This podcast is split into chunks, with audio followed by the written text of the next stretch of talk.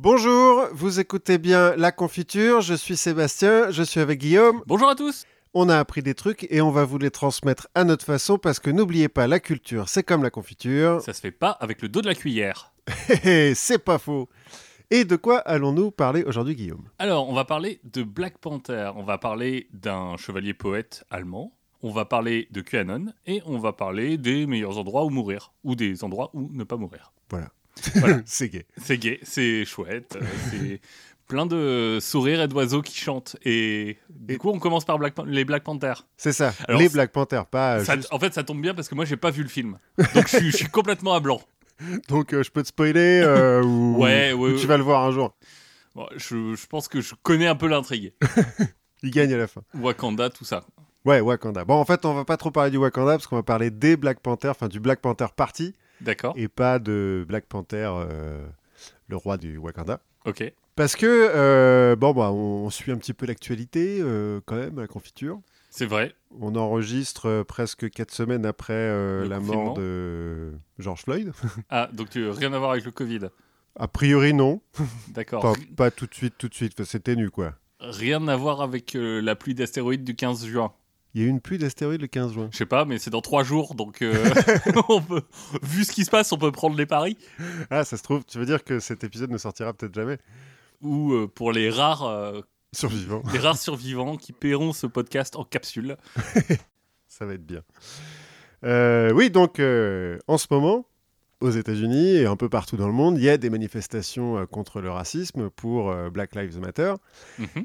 Et ma copine étant américaine, ça la touche un peu de près. Elle, elle recherche, elle fait beaucoup de recherches en ce moment pour savoir un petit peu plus l'histoire euh, des Noirs américains. D'accord. Et comme ça, j'ai posé la question tu connais les Black Panthers? Enfin, on s'est posé la question ensemble. Et euh, pour moi, euh, il y a une semaine, les Black Panthers, c'était une scène dans Forrest Gump, Oui.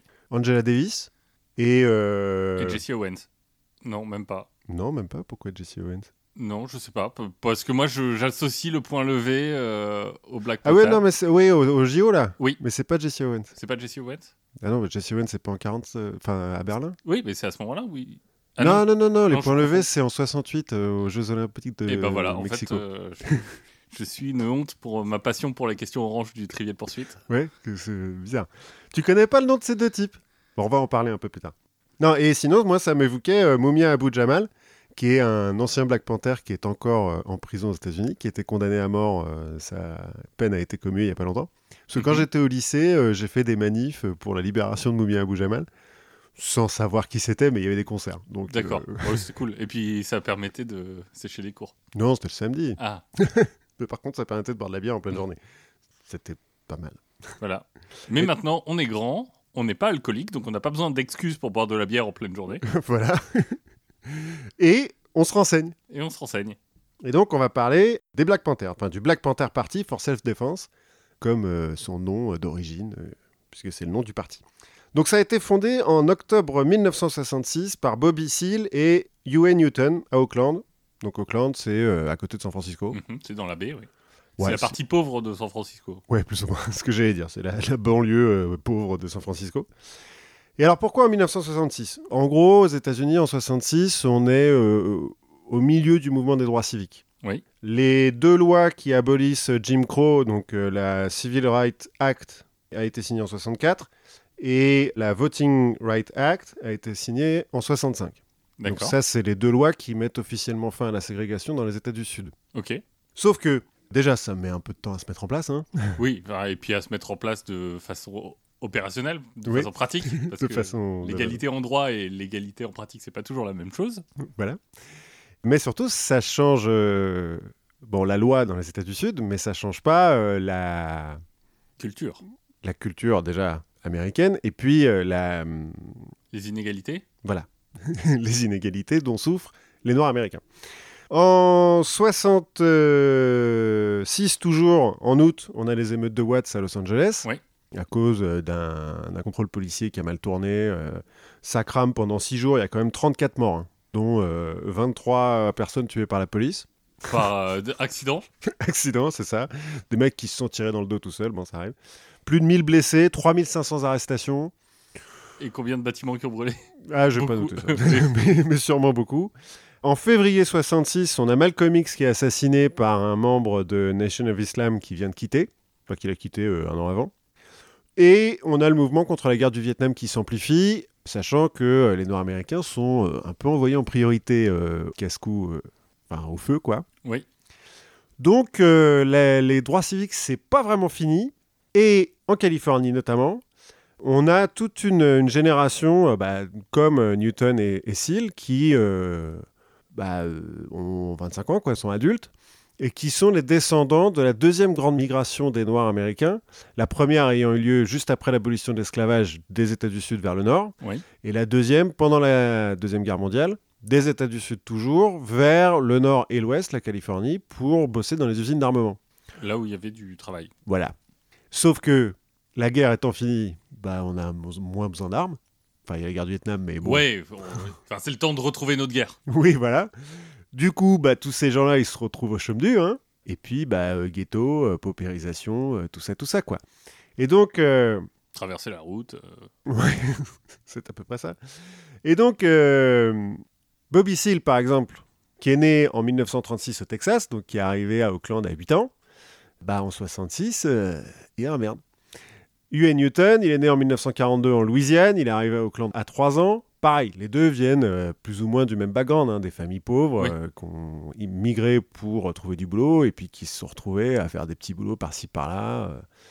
Newton a été un peu délinquant pendant son adolescence. Il a fait un petit peu de. Trafic. Ouais, non, enfin de, de petits délits, quoi. Il a fait un petit peu de maison de correction. Bobby Seale, il s'est engagé dans l'armée à 18 ans. Il s'est fait virer de l'armée pour s'être battu avec un officier. Donc, il a même pas réussi à avoir les, Les avantages. De... les avantages, euh, notamment euh, de se faire payer l'université. Newton, pour te dire, il sort du lycée en 1959. Il sait toujours pas lire. Pas parce qu'il est idiot, hein, il est loin d'être idiot, il va finir docteur. Cela dit, je connais quelques docteurs idiots. C'est pas faux. non, mais il est pas con. Mais c'est pour te dire à quel point euh, il n'y a plus de ségrégation officielle, mais les inégalités, c'est-à-dire que les, les lycées à Auckland, enfin dans, dans le ghetto à Auckland, sont, ont tellement pas de moyens. Il dit euh, Moi, j'ai absolument rien appris au lycée, à part à détester être noir. On en avait un peu parlé euh, au moment de notre ami journaliste, euh, Oui. dont j'ai oublié le nom. dont je me souviens plus de nom, mais celui qui a écrit la blackface. Bref, les deux, quand même, à la force du poignet, réussissent à rentrer au Merit Community College à Auckland. Donc les community colleges, hein, on rappelle, c'est des universités gratuites, ou presque, aux États-Unis. Donc pas des universités top niveau. Hein. Voilà, c'est plutôt le, le deuxième grade d'université. Ouais, si vous avez vu euh, la série Community, qui est très drôle. Bon, c'est pas à ce point-là, mais, mais c'est pas, c'est pas fou, mais enfin quand même. Ça Mais leur par- permet Mais d'avoir... parfois, c'est un tremplin. Ben oui, en fait, pour eux, déjà, ça leur permet d'avoir un diplôme. Et puis, pendant qu'ils sont au Merit College, ils vont intégrer la Afro-American Association, qui est euh, une association militante qui milite pour le séparatisme. Parce qu'en gros, dans les associations des droits civiques, il y a deux courants. Le courant plutôt Martin Luther King euh, de euh, assimilation, I have a dream, on est tous pareils. Et un courant plus euh, Nation of Islam, euh, Malcolm X, qui est euh, on se sépare. On met les blancs d'un côté et les noirs de l'autre, et puis comme ça, tout ira bien. C'est euh, dans ce deuxième courant, il y en a qui vont aller euh, tellement loin dans, dans cet objectif qu'ils vont finir par s'allier avec le Ku Klux Klan pour vraiment euh, séparer tout le monde. Quoi. Parce que c'est le même idéal. Oui, finalement. Donc c'est là-bas qu'ils vont se rencontrer en 62 et qui vont faire un peu leur éducation politique. Donc dans la AA, euh, ils vont apprendre le marxisme. Ça, l'université se nie à gaucho. voilà, c'est ça. Rien n'a changé. Un peu de philosophie, ils vont apprendre sur l'histoire des, des droits civiques, parce qu'en fait, en grandissant dans le ghetto à Auckland, euh, ils sont pas franchement au courant de ce qui se passe. Ouais, voilà, donc ils font leur éducation politique. Mais ils sont pas convaincus par le séparatisme. Du coup, ils finissent par quitter la AA. En 66, Bobby Seale, il travaille pour un centre de lutte contre la pauvreté à Auckland. Donc il est bien au courant de, De de la merde, ouais. Et Newton, il est rentré dans une autre euh, université d'Auckland, le Auckland City College, pour faire du droit. Donc les deux sont pas convaincus par la AA, donc ils vont quitter l'Afro-American Association pour rentrer dans la Revolutionary Action Movement, qui est un autre, euh, une autre organisation noire. Au nom, ça a l'air un peu plus funky. Ouais, c'est ce qu'ils se disent. Alors c'est des euh, maoïstes, Ouais. mais alors en fait, euh, ils se rendent vite compte que le action dans le nom, euh, pas tellement. Ouais, le Revolutionary, bon. Revolutionary, ouais, voilà. Mais c'est surtout, bon, bah, on va parler du petit livre rouge, euh, et puis, bon, c'est des vrais maoïstes, quoi. Ils parlent beaucoup. puis ils font pas grand-chose. Donc, Donc, Lionel Jospin, si tu nous écoutes. ouais, c'est ça. Non, t'es pas trotskiste Non, je crois qu'il était maoïste, Jospin. Ouais, bon, de toute façon, c'est- c'est blanc bonnet, bonnet bonnet blanc, tout ça. Bah, ou, ou bonnet rouge et rouge bonnet, quoi. Bref, du coup, ils sont un peu déçus, et en octobre 66, ils vont fonder le Black Panther Party for Self-Defense. En fait, l'idée à la base, comme Newton, il a fait du droit, il a appris toutes les lois sur le port d'armes. Et euh, quand est-ce que tu as le droit de te faire arrêter par la police, euh, te faire contrôler par la police, des trucs comme ça? Selon la loi. selon la loi. Et en fait, leur idée, un peu comme ça a été fait à Watts euh, après les, les émeutes, c'est de protéger la, la communauté noire en leur donnant des armes pour qu'ils montrent qu'ils sont capables de se défendre et en faisant des patrouilles de surveillance de la police. C'est-à-dire qu'ils suivent des voitures de police avec des, des armes qu'ils ont achetées légalement. hein. Oui, oui, oui. Et quand euh, les policiers euh, arrêtent quelqu'un et que ça a l'air d'être un petit peu au hasard, t'as une sale gueule, euh, on va t'arrêter pour voir et puis on va te filer des coups de bâton, tu sauras pourquoi. Ils viennent avec leurs armes et ils disent attention, selon la loi, tel article et tout, vous n'avez pas le droit de faire ça, euh, machin, machin. C'est une façon euh, bah, de, de protéger des violences policières. Au début, ils se battent pas avec les flics. hein. Le but, c'est pas de se battre. Non, le but, c'est de faire respecter la loi. Voilà. En étant un peu impressionnant, en disant, euh, voilà, on n'est plus seulement les mecs qui se font taper dessus, on pourrait se défendre si, si ça va trop loin. Pour acheter ces armes, en fait, ils achètent un stock de petits livres rouges de Mao Oui. qu'ils vont revendre sur le campus de Berkeley à des étudiants blancs trois fois le prix. bon, communiste, mais euh, pas con non plus. quoi. Oui, voilà. Communiste, mais avec le t-shirt Che Guevara. Voilà, c'est un peu ça. Donc ça, les, les patrouilles, ça commence début 67, une fois qu'ils ont euh, fait un petit peu d'oseille. Et dès le début, ils ont euh, l'uniforme des Black Panthers, c'est-à-dire le béret noir, la veste en cuir noir, les lunettes noires de temps en temps, pantalon de treillis noir et t-shirt bleu foncé. Ce qui doit être assez cool à Berkeley, en- enfin Ouais, je... à San Francisco l'été. Je, je- Ah, San Francisco, fait pas si chaud que ça. L'été, un petit peu quand même. Mais... Ouais, mais ça change vachement et tout. euh, Oui. Oui, oui, s'il y a une petite bise, au moins, euh, tu... T'es protégé. il fait pas trop frisqué, quoi. voilà. Non, mais en tout cas, ça leur donne un, un style assez cool, quoi, et reconnaissable tout de suite. Parce que, alors, j'ai pas réussi à savoir si ils avaient pas fait exprès, et qu'ils avaient trouvé des trucs qui ont marché euh, pour les faire connaître hyper vite, ou si c'est un petit peu des champions de la communication et des pires. Souvent, en fait, les premiers, c'est des champions euh, sans le savoir. Enfin, c'est na- naturel.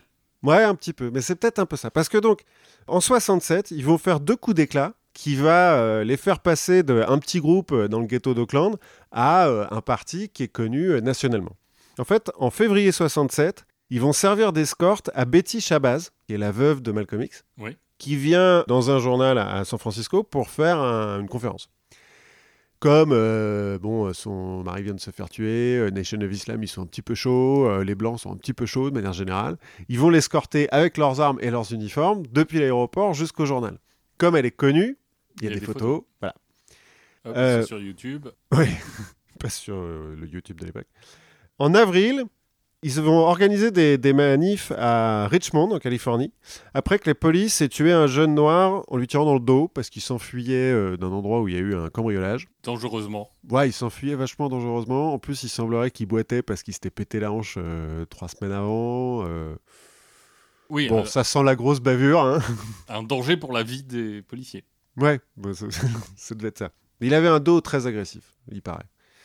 Bon, toujours est-il, ça tourne pas à l'émeute, mais euh, le- la communauté euh, noire de Richmond euh, est un petit peu vénère contre la police. Les Black Panthers en profitent et ils font des meetings, en fait, pour euh, se faire connaître et puis pour, euh, Recrutés.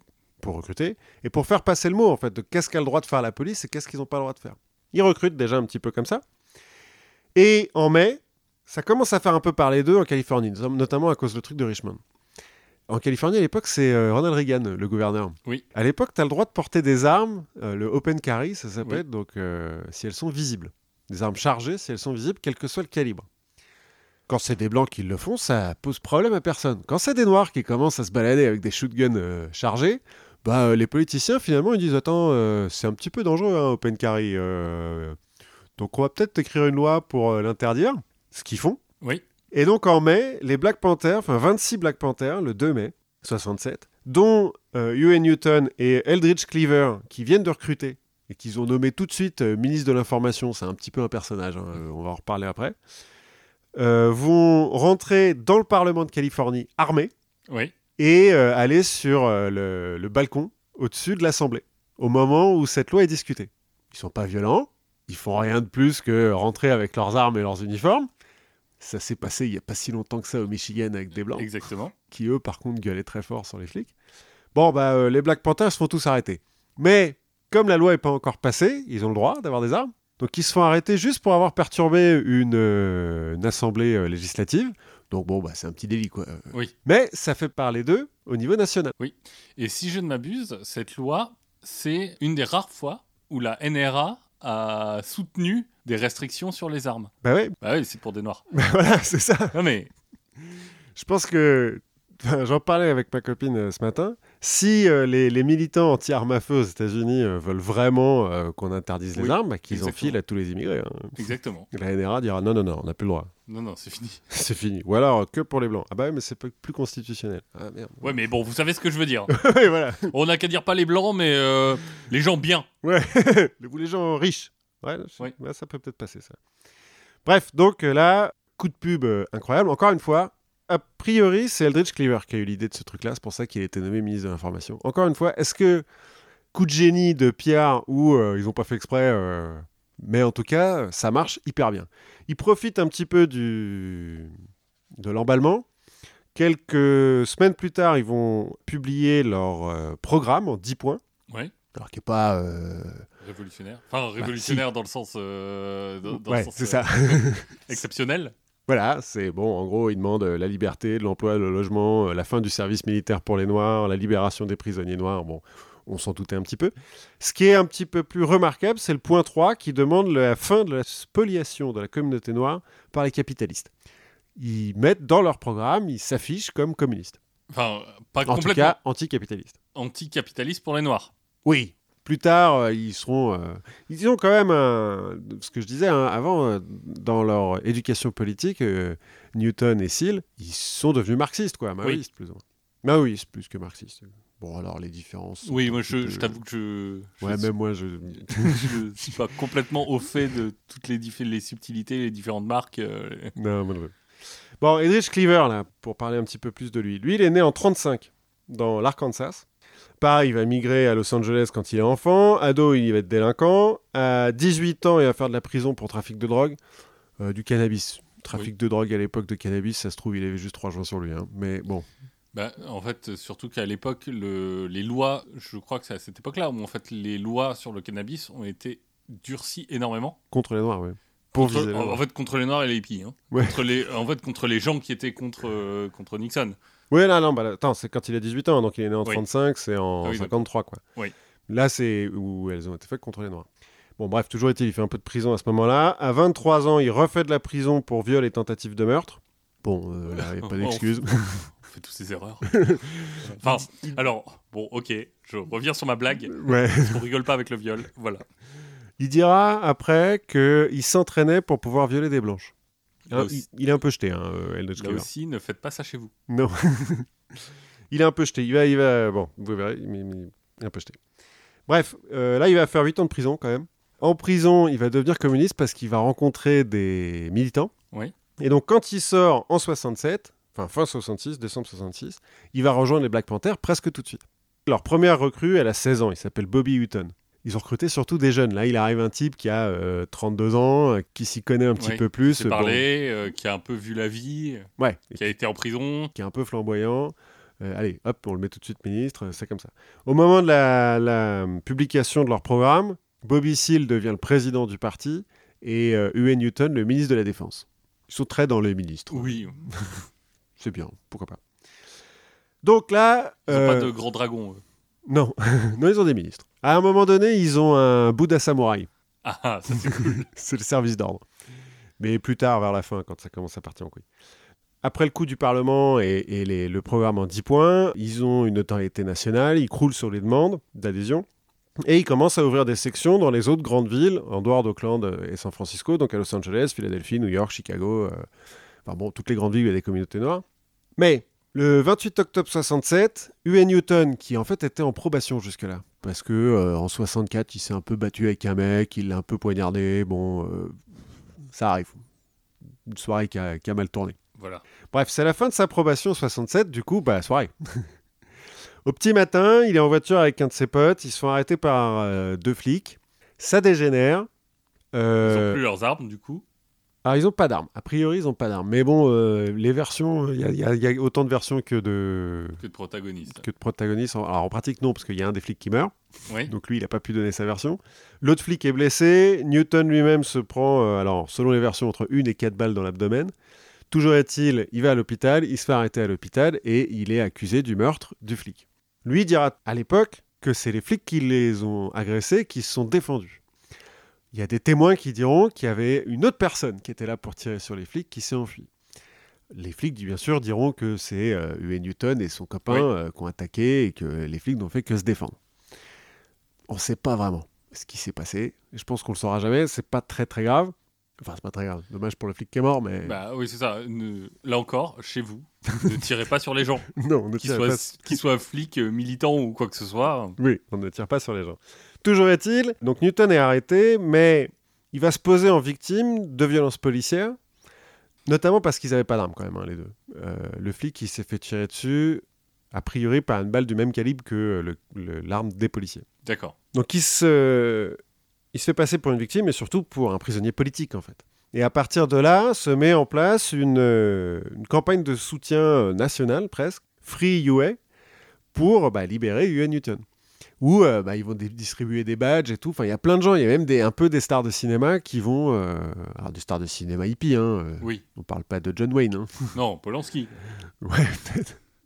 Non, mais Jane Fonda, des trucs Oui. comme ça, euh, qui vont porter le badge et tout. euh, ça va être un cri de ralliement un petit peu euh, au milieu de, de toutes les manifs anti guerre du Vietnam, anti-discrimination, bon, etc.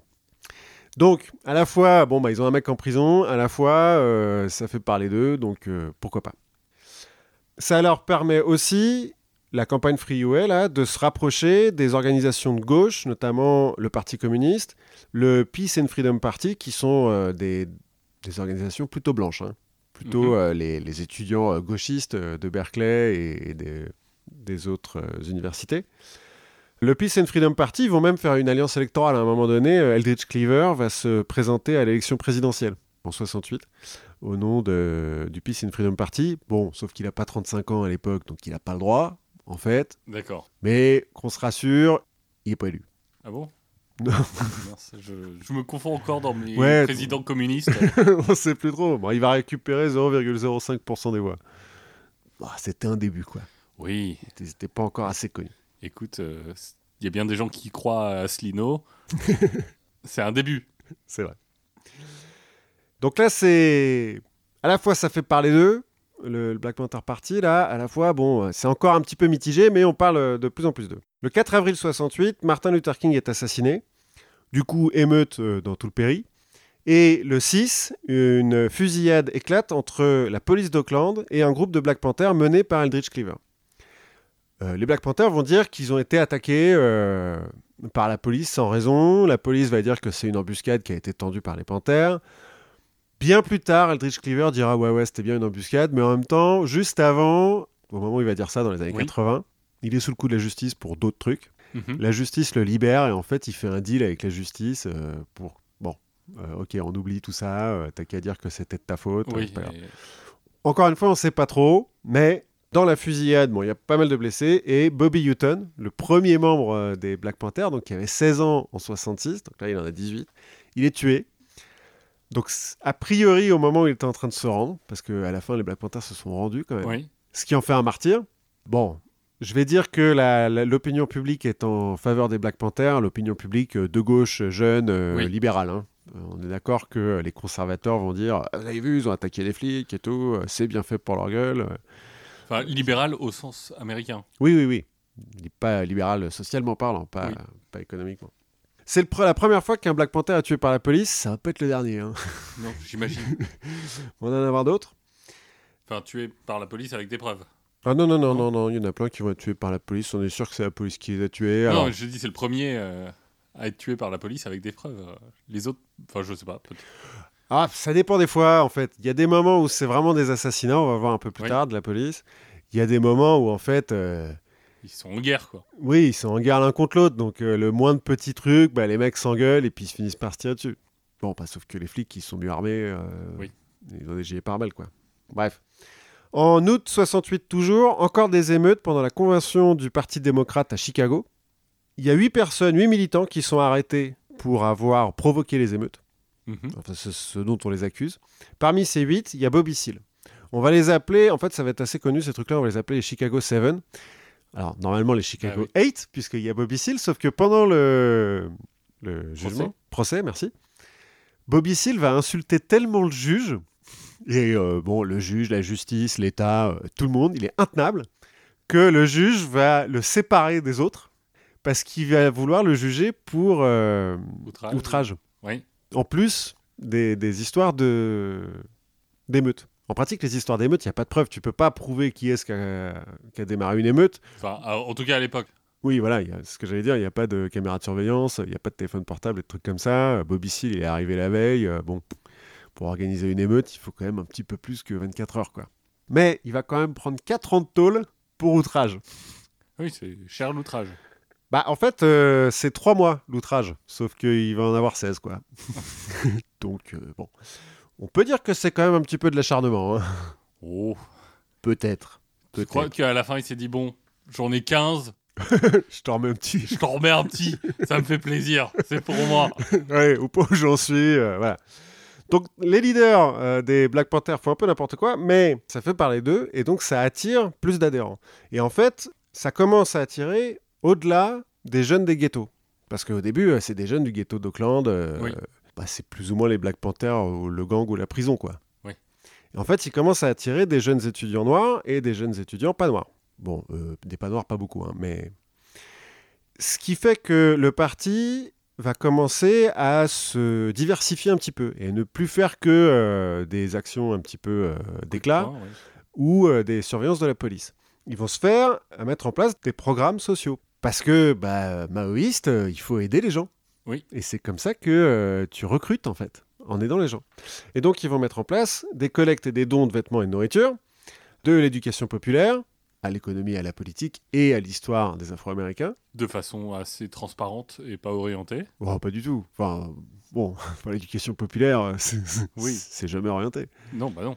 Et puis Bon. de toute façon, il suffit d'avoir un œil objectif pour voir que, que, voir que le travail c'est du vol. voilà. Des cours de self-défense quand même, parce que bon.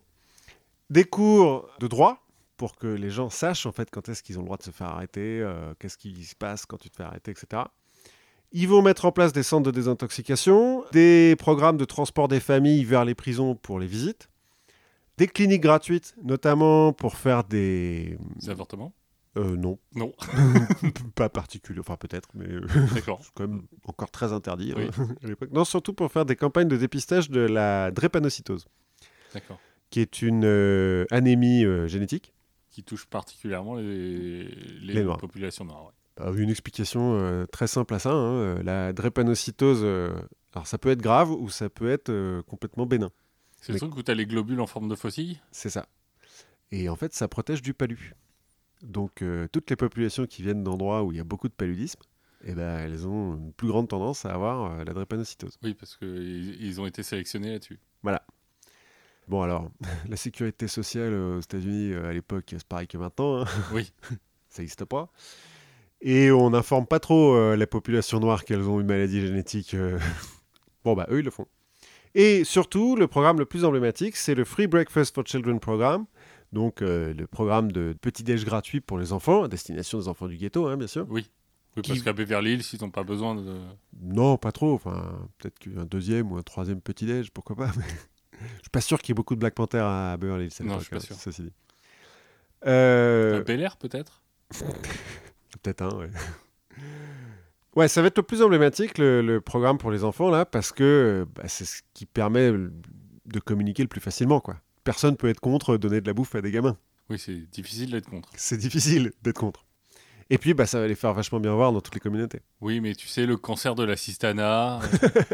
Ouais, ça doit être ça. À l'époque, le bulletin d'information des Black Panthers, enfin le petit journal euh, qui publie, il est quand même tiré à 250 000 exemplaires. C'est pas mal. C'est pas mal. C'est à la même époque, donc, aux Jeux Olympiques de Mexico. Tommy Smith et John Carlos, qui euh, sont respectivement premier et troisième du 200 mètres, Oui. vont lever le point, un point ganté de, de noir sur le podium, en hommage au Black Panther.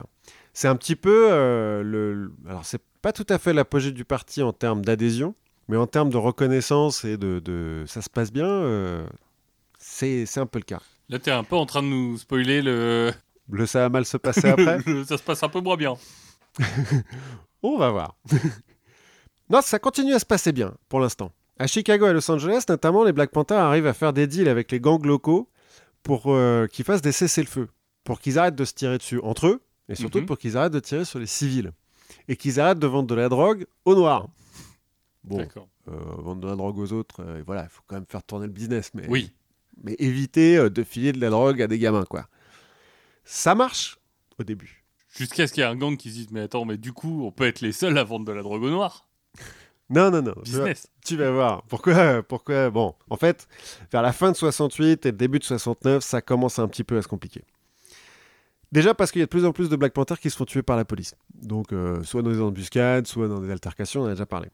Ensuite, parce que les gangs et certaines organisations rivales, notamment Nation of Islam et euh, United Slaves Organization, qui sont des, donc des organisations séparatistes, là où les Black Panthers sont pas séparatistes en fait, ils sont plus euh, sur la branche euh, MLK, enfin Mar- Martin ouais. Luther King, euh, assimilationniste, on va dire. universaliste. ou universaliste. Donc il commence à y avoir en fait des meurtres entre Black Panther et ses gangs et ses organisations. Alors de temps en temps c'est Black Panther qui meurt, de temps en temps c'est les autres. hein. Oui. Parce que bah s'entendent plus si bien que ça. Oui, et en gros, pour exister, il leur faut des voix et des, des adhérents et qui sont en compétition pour. euh, On va voir un peu plus tard pourquoi. Pour l'instant, disons juste qu'ils se tirent dessus et ils se butent les uns les autres. En avril 69, à New York, il y a 21 Black Panthers qui sont arrêtés parce qu'ils sont accusés de préparer des attentats à la bombe. Parmi ces 21, il y a Afeni Shakur, qui est la mère de Tupac Shakur. D'accord. Donc ils sont tous arrêtés d'un coup à New York. Ça fait euh, vachement de bruit parce que du coup, euh, bah, la police new-yorkaise euh, et le procureur de New York est là genre ah vous avez vu, on a, on a empêché un attentat. les Black Panthers, c'est vraiment des terroristes et tout. ça va pas. Jamais d'attentat à New York.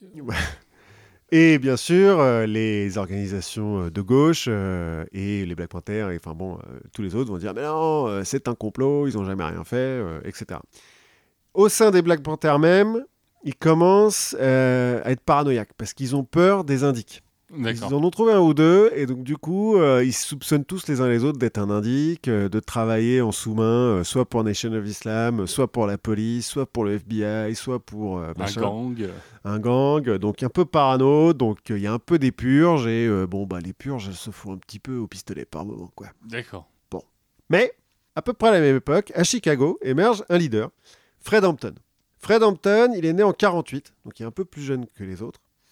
Pareil, hein, sa famille a émigré euh, de Louisiane, euh, alors eux pendant la première euh, migration, enfin bon. D'accord. C'est un type plutôt brillant en fait. Dans sa jeunesse, il a réussi à pas être délinquant, malgré du fait qu'il vient de l'époque du West Side de Chicago, donc un ghetto. hein. Dans ouais en 66, enfin, au moment de la création du parti, il est étudiant en droit. Il milite à la NAACP, la National Association for the Advancement of Colored People, qui est une des plus grosses associations afro-américaines pour les droits civiques Et qui existe toujours, et qui existe toujours. à laquelle vous pouvez faire des dons. C'est une bonne idée de faire des dons en ce moment.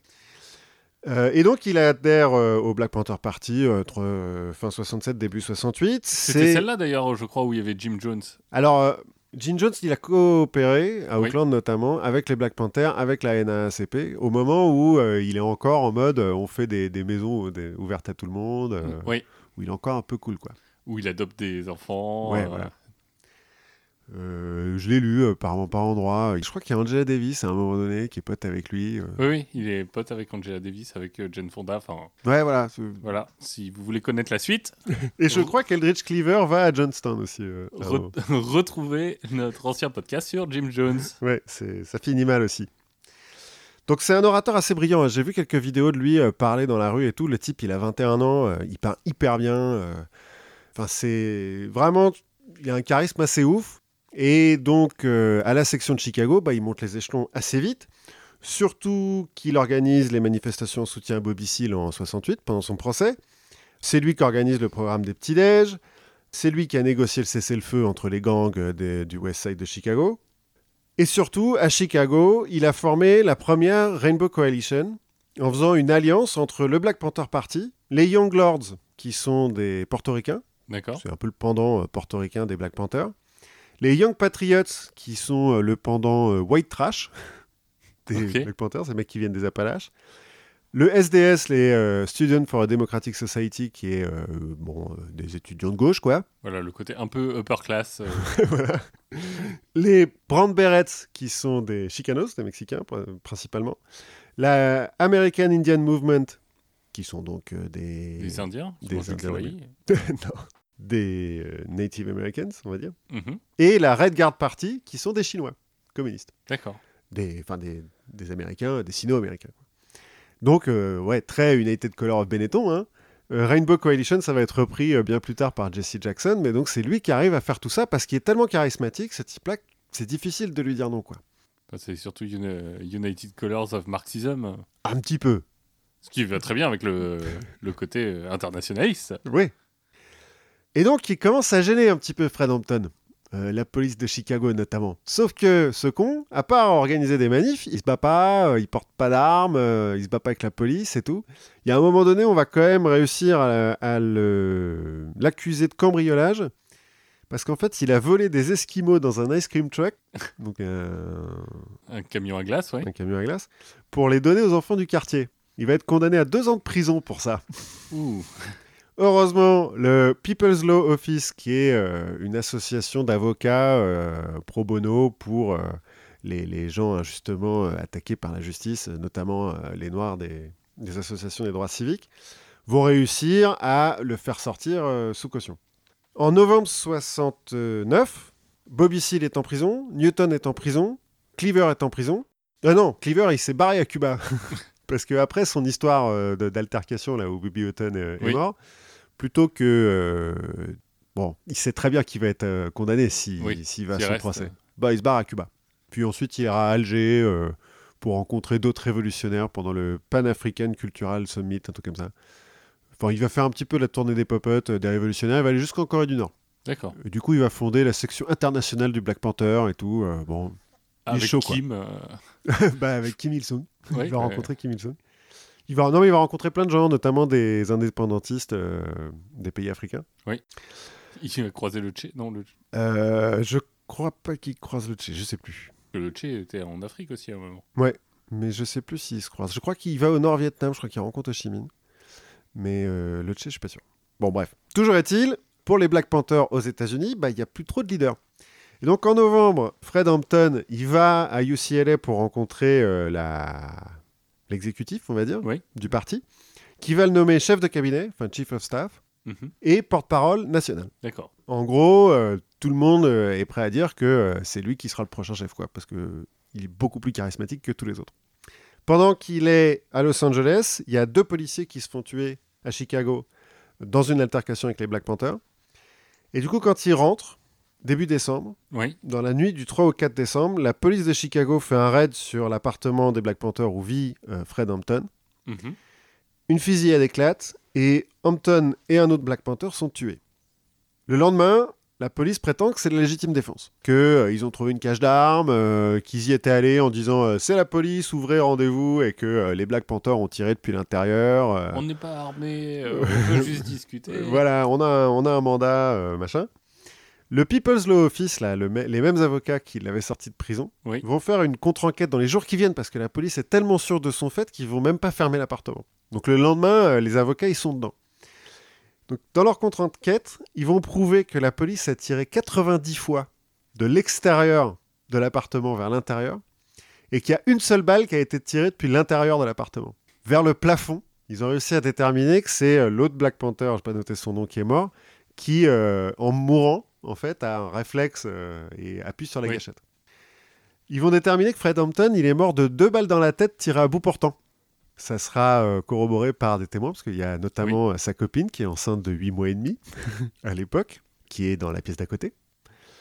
Bref, un petit problème euh, de relations publiques pour la police de Chicago. Moi, ce que j'ai lu sur cet incident que je connaissais, c'est que les flics sont sortis de la, la pièce où dormait Fred Hampton et qu'ils ont entendu du bruit, ils se sont dit merde, il est pas mort.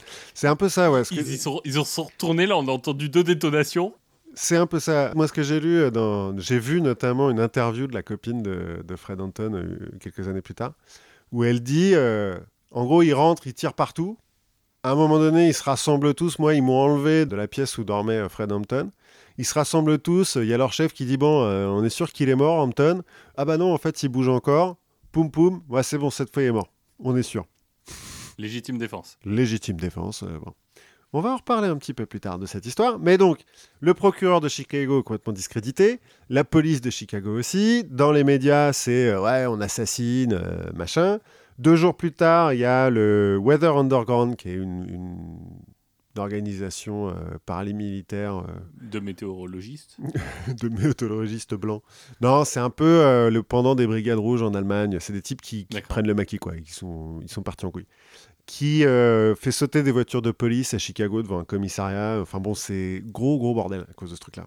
Et du coup, dans l'opinion publique de gauche, ça redore encore le blason des Black Panthers. C'est à ce moment-là que Jane Fonda va les rejoindre, d'ailleurs, officiellement. Que Angela Davis aussi va les rejoindre, qui est déjà un petit peu connue en tant que militante. À la même époque, à New York, Leonard Bernstein, le compositeur, Oui. va organiser des levées de fonds au profit des 21 panthères qui se sont fait accuser de terrorisme. Il va réussir à lever assez d'argent pour payer la caution de deux d'entre eux, dont Afeni Shakur. Donc toujours La la, mère mère de de, de Tupac. Tupac Shakur. Donc ça, c'est fin 69, début 70. En fait, à cause de l'assassinat de Dampton, on reparle à nouveau des Black Panthers partout. Oui. Il y a de nouveau euh, des adhérents euh, en plus. C'est un peu le pic euh, des, des Black Panthers. Ils vont avoir 68 sections dans 68 villes américaines. Ils vont avoir plusieurs milliers d'adhérents. Alors j'ai lu entre 5 et 10 000. Bon, difficile de savoir vraiment, ouais.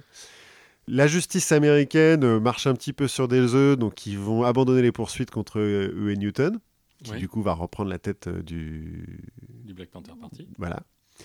Afeni Shakur, qui est enceinte de Tupac hein, à l'époque, qui risque 300 ans de prison, qui est même pas allé à l'université, hein, va assurer sa défense toute seule.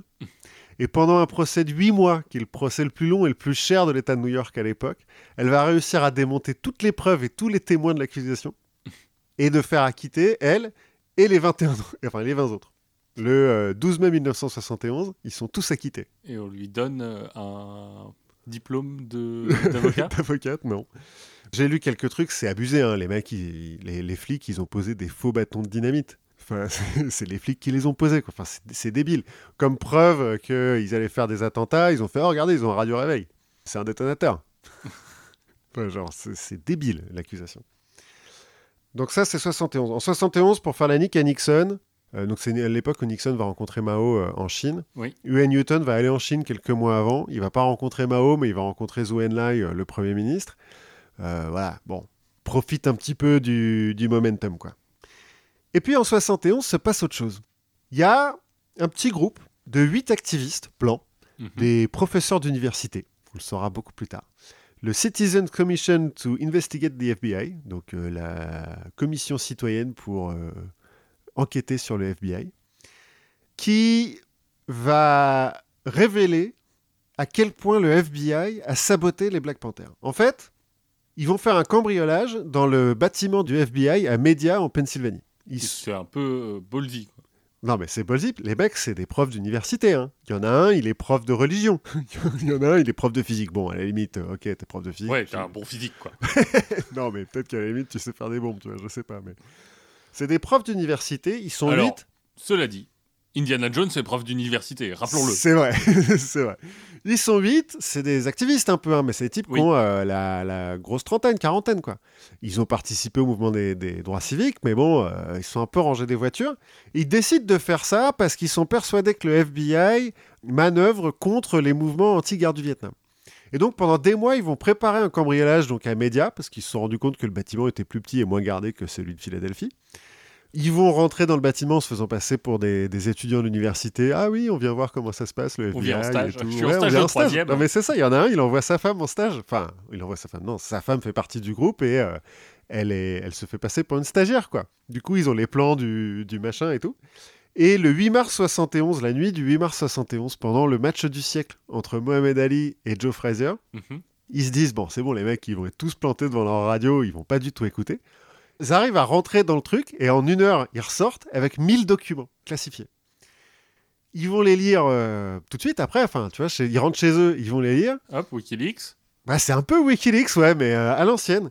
Et en fait, plutôt que des trucs sur la guerre du Vietnam, ils vont découvrir l'existence du Counter-Intelligence Program, ce qu'on appellera après aux États-Unis COINTELPRO, Oui. qui est un programme qui a été créé par Hoover lui-même dans les années 60 pour, je cite, perturber, discréditer et neutraliser les mouvements dissidents par tous les moyens nécessaires. Alors, COINTELPRO, c'est un peu un des, un des buzzwords du mouvement conspirationniste. Ouais, mais c'est vrai. Oui. Enfin, je suis d'accord.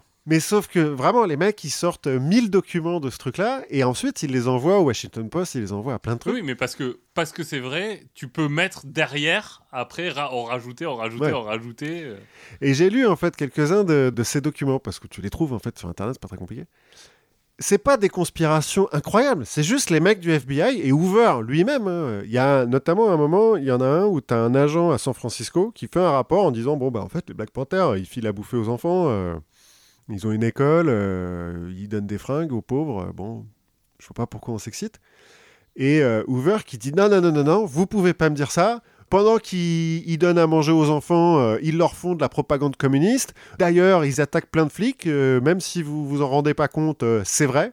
Donc, vous me trouvez des preuves, et plus vite que ça. C'est le Comme ça qu'on fait une bonne enquête. Voilà, si tu sais pas ce que tu veux prouver au départ, c'est difficile de faire une enquête. ben oui. Euh, en fait, les organisations Nation of Islam, euh, United Slave Organization, le FBI va leur envoyer des lettres anonymes en leur disant oui, il paraît que les Black Panthers, euh, ils disent que vous avez des petites bites, quoi. En gros. Mais c'est limite ça. Ils, ils font des caricatures. Ils font des espèces de, de faux tracts Oui. militants avec des caricatures où, alors selon qu'ils l'envoient au Black Panther ou à la US Organisation, par exemple, il y en a qui c'est des poulets, l'autre c'est un serpent, euh, il y en a c'est des... Enfin, tu vois, c'est de la manipulation, mais... De bas étage, ouais. Ouais, de bas étage, mais ça marche.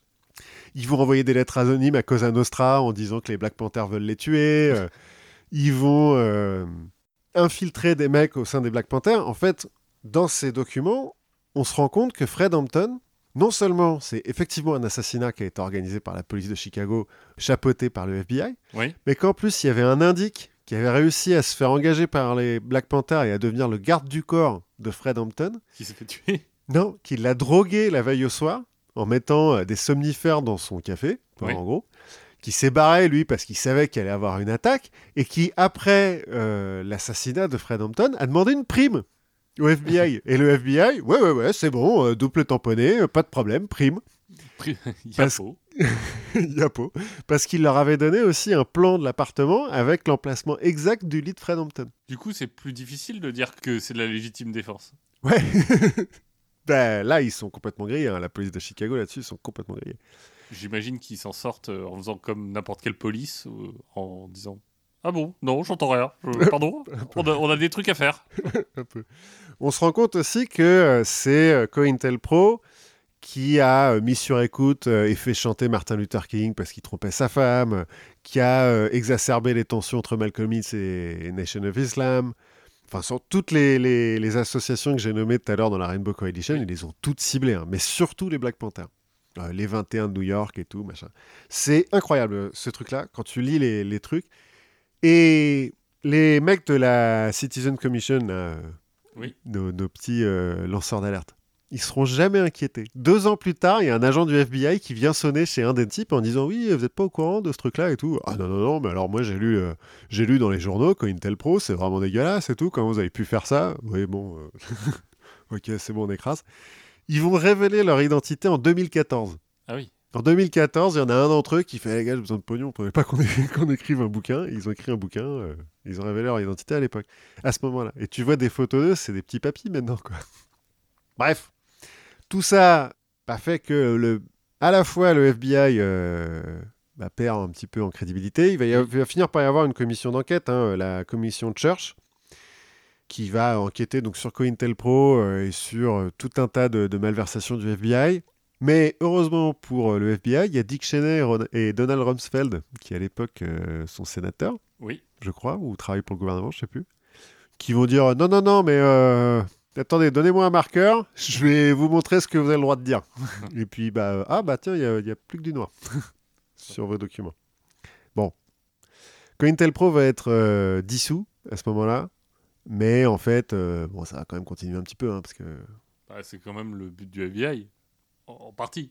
En partie, en partie. Le fait est que des, des- un des premiers trucs que Hoover a fait quand le FBI a été créé, c'est de faire ça sur la- l'association de Marcus Garvey à l'époque dont j'avais Oui. parlé.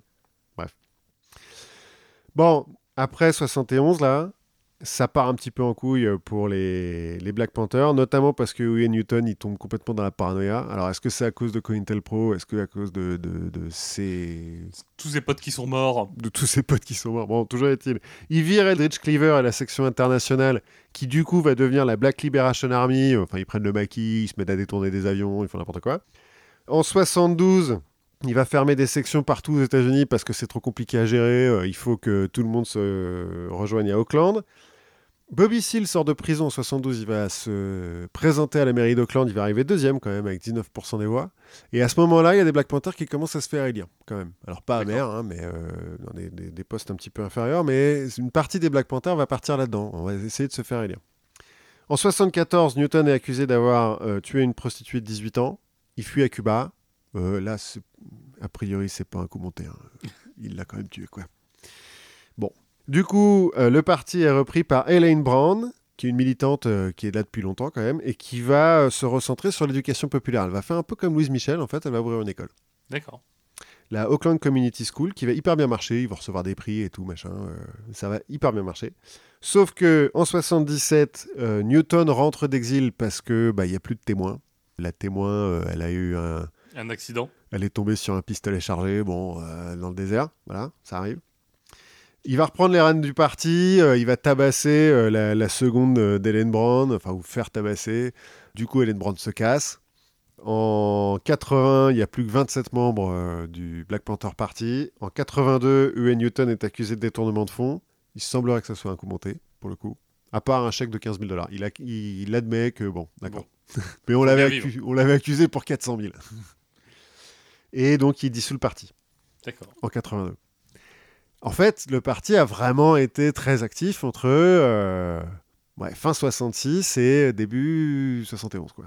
D'accord. Après, c'est plus que euh, l'école à Auckland, plus ou moins. Ok. Et il n'y a pas eu de résurgence? Alors, si. Alors, après ça, tu as Bobby Rush, qui est un des, des premiers membres de- du Black Panther Party, qui sera élu à la Chambre des représentants en 92. Il y est toujours. Ça fait 28 ans qu'il est député. C'est bien. Il y a un New Black Panther Party qui va apparaître, euh, alors par intermittence, euh, fin des années 80, des années 90, mais alors pour le coup, c'est euh, c'est des séparationnistes. Enfin, c'est Oui, c'est pas le même idéal. pas du tout. Newton va se faire assassiner en 89, donc lui, bah, bon, voilà. Il sera assassiné par un, un mec d'un gang, bon, voilà, c'est pas en couille. Non, il ne va plus vraiment y avoir de, de Black Panther Party, mais, mais voilà, on en parle encore maintenant, et ils ont, ils ont, ils ont créé un mouvement, quoi. Bon, et puis, euh, juste pour finir, le rapport avec euh, le Wakanda. Oui. Parce que euh, Black Panther dans Marvel, il apparaît en juillet 66 pour la première fois. Donc avant le. Ouais. Quelques mois avant, mais c'est un personnage secondaire des 4 Fantastiques. Il apparaît dans deux numéros. Est-ce que Bobby Seale et Huey Newton ont lu ces deux numéros des 4 Fantastiques? C'est peu probable. Ce qui est plus probable, c'est qu'ils se soient inspirés de euh, Stockley Carmichael, qui est aussi un militant euh, des- des droits civiques Mhm. qui fait partie, enfin, et qui a fondé même, le Lowndes euh, County Freedom Organization, qui était un parti politique en Alabama, qui a voulu présenter euh, des maires, des, des trucs comme ça. Oui. Et en fait, la loi de l'Alabama à l'époque oblige les partis politiques à avoir un logo pour que les gens qui ne savent pas lire puissent les reconnaître. Le Parti démocrate a pour logo un coq blanc, et eux, ils vont prendre euh, le logo en fait de euh, la l'université locale, de l'équipe de sport de l'université locale, D'accord. qui est une panthère noire. Ils vont dire mais c'est super pour nous, panthère noire, pouf. Et donc Carmichael là, en fait, il vient à Berkeley en octobre 66 pour faire une conférence où sont euh, Newton et Seal avec le logo Black Panther de- d'Alabama sur lui. Et euh, ils font ah mais c'est super, on reprend ce logo là. D'accord. Voilà. Donc euh, les- la même origine peut-être. La même inspiration. Oui, oui, non, a priori, c'est c'est vraiment le même. Enfin, Oui. le premier logo des Black Panthers, c'est le logo euh, de. oui, la- non, mais je parle pour de- le comics. Alors, le comics, je sais pas d'où ça vient. C'est peut-être une, une coïncidence. Si, si vous y connaissez en comics et en Wakanda, Et on regarde- Dans les années 70, il y a un moment où Black Panther, il s'est appelé Black Leopard. Ah, parce peut- euh, y a peut-être eu un peu des pressions sur Marvel. oui, ou des questions de copyright. peut-être, ouais. Je sais pas. Mais j'ai plus euh, lu, ce que j'ai lu, c'est plus des pressions. D'accord, du, du FBI qui a dit genre, Hmm, Ouais. Arrête, c'est gentil Stanley, mais euh, c'est gentil, mais il faudrait pas que ça devienne populaire, ce machin. oui, voilà. Alors, on va pas parler tout de suite de comics. Mais on va en parler. Alors, j'ai pas complètement prévu, mais pourquoi pas Bon, C'est toujours bien de parler de comics. Moi, je, je voulais te poser une petite devinette. Quel est le point commun entre Luke Skywalker et Jamie Lannister? Alors, je vais être un peu plus précis parce que on va dire ah Guillaume, tu viens du Nord, euh, tu vas encore nous, tu vas encore nous parler d'inceste, super. non, on va, je vais rajouter dans, dans la liste, je te rajoute Ash Williams, je te rajoute Bucky, Ah, attends, quel Bucky? Bucky, euh, Bucky de, on parle de comics, Ah euh, Bucky de Captain America, quoi. Bucky de Captain America. Et euh, Ash Williams? Ash Williams, qui est un personnage de la pop culture américaine. Je connaissais pas. Est-ce que tu vois le point commun? Ils sont blonds? Non. Ah non, je sais pas. Si je te rajoute euh, Cobra, Hmm, non, toujours pas. Cobra, il a quand même une caractéristique assez. euh, Cobra, je suis pas très, je suis pas très au fait. Je Si je te rajoute euh, Megaman, Il a une arme à la place du bras. Eh, il s'est fait couper un bras. exactement, Il s'est fait couper une main. Ah ouais. exactement. Et en fait, on va parler de prothèse de main. voilà, Belle intro. Voilà, c'est mon sujet. Je sais pas pourquoi, mais je- il y avait une petite odeur de prothèse dans le, en tête. Euh, je, je parlais aussi à des scientifiques très bien qui travaillent sur des prothèses, donc euh, ça m'est venu comme ça, et pour plein d'autres raisons dont on va parler. Parlons néolithique, la plus vieille prothèse. Elle vient du néolithique? Alors, limite néolithique, moins 3000. Ah ouais, ouais, ouais. Pas tout à fait. Hein. C'est limite, limite. Moi, ce que j'ai lu, c'est que je me suis quand même dit, tiens, moins 3000, est-ce qu'on serait pas euh, au point de vue du néolithique? Ce que j'ai vu, c'est qu'on on est, Ah, on est limite quand même. on est limite. On est limite. Tu sais que Black Panther, il y a ce- parce que Marvel, c'est quand même Oui. tiré de faits réels. Bah oui. Euh, Black Pan- euh, Marvel, euh, 1 million euh, BC, il y a Black Panther. Donc en fait, euh, j'aurais pu euh, lier Black Panther avec vrai. le néolithique. Bon, là, en l'occurrence, en fait, la première prothèse connue, c'est une prothèse de d'orteil, un gros orteil qu'on a retrouvé sur une momie. Et c'est une prothèse qui est déjà pas mal. Elle est en bois, euh, elle peut se plier. Oh. Mais il paraît que quand tu perds ton gros pouce, c'est hyper dur de marcher après. Bah, je pense que c'est pour ça, mais on va pas s'attarder trop là-dessus parce que mon sujet c'est quand même une prothèse de main. Euh, on, va, on va pas partir dans tous les sens. il, y a, il y a un moment où il faut savoir se concentrer. Ouais, on a une éditoriale quand même. Euh, bon, avant de- d'arriver aux prothèses de main, il y a quand même euh, Hérodote qui parle régulièrement de soldats avec des pieds en bois. Ouais. Chez les Étrusques, on retrouve des fausses dents. Ah, seulement, je pensais qu'on en retrouvé avant, tiens. En, en tout cas, euh, c'est les premières fausses dents, je crois, qu'on retrouve. Il y a une prothèse célèbre qui date de moins 300, qui s'appelle la jambe de Capoue. Donc c'est une prothèse de jambe qu'on a retrouvée à Capoue.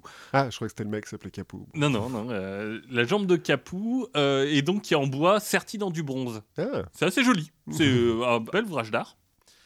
Si on, on se disperse pas trop et qu'on revient sur nos histoires de prothèses de main, ouais, quand même. la première qui apparaît dans l'histoire, c'est dans Pline l'Ancien, 77 après Jésus-Christ, dans son Histoire naturelle. Il nous parle d'un général romain de la deuxième guerre punique. Mhm. Donc deuxième guerre punique, 218 à 201 avant Jésus-Christ.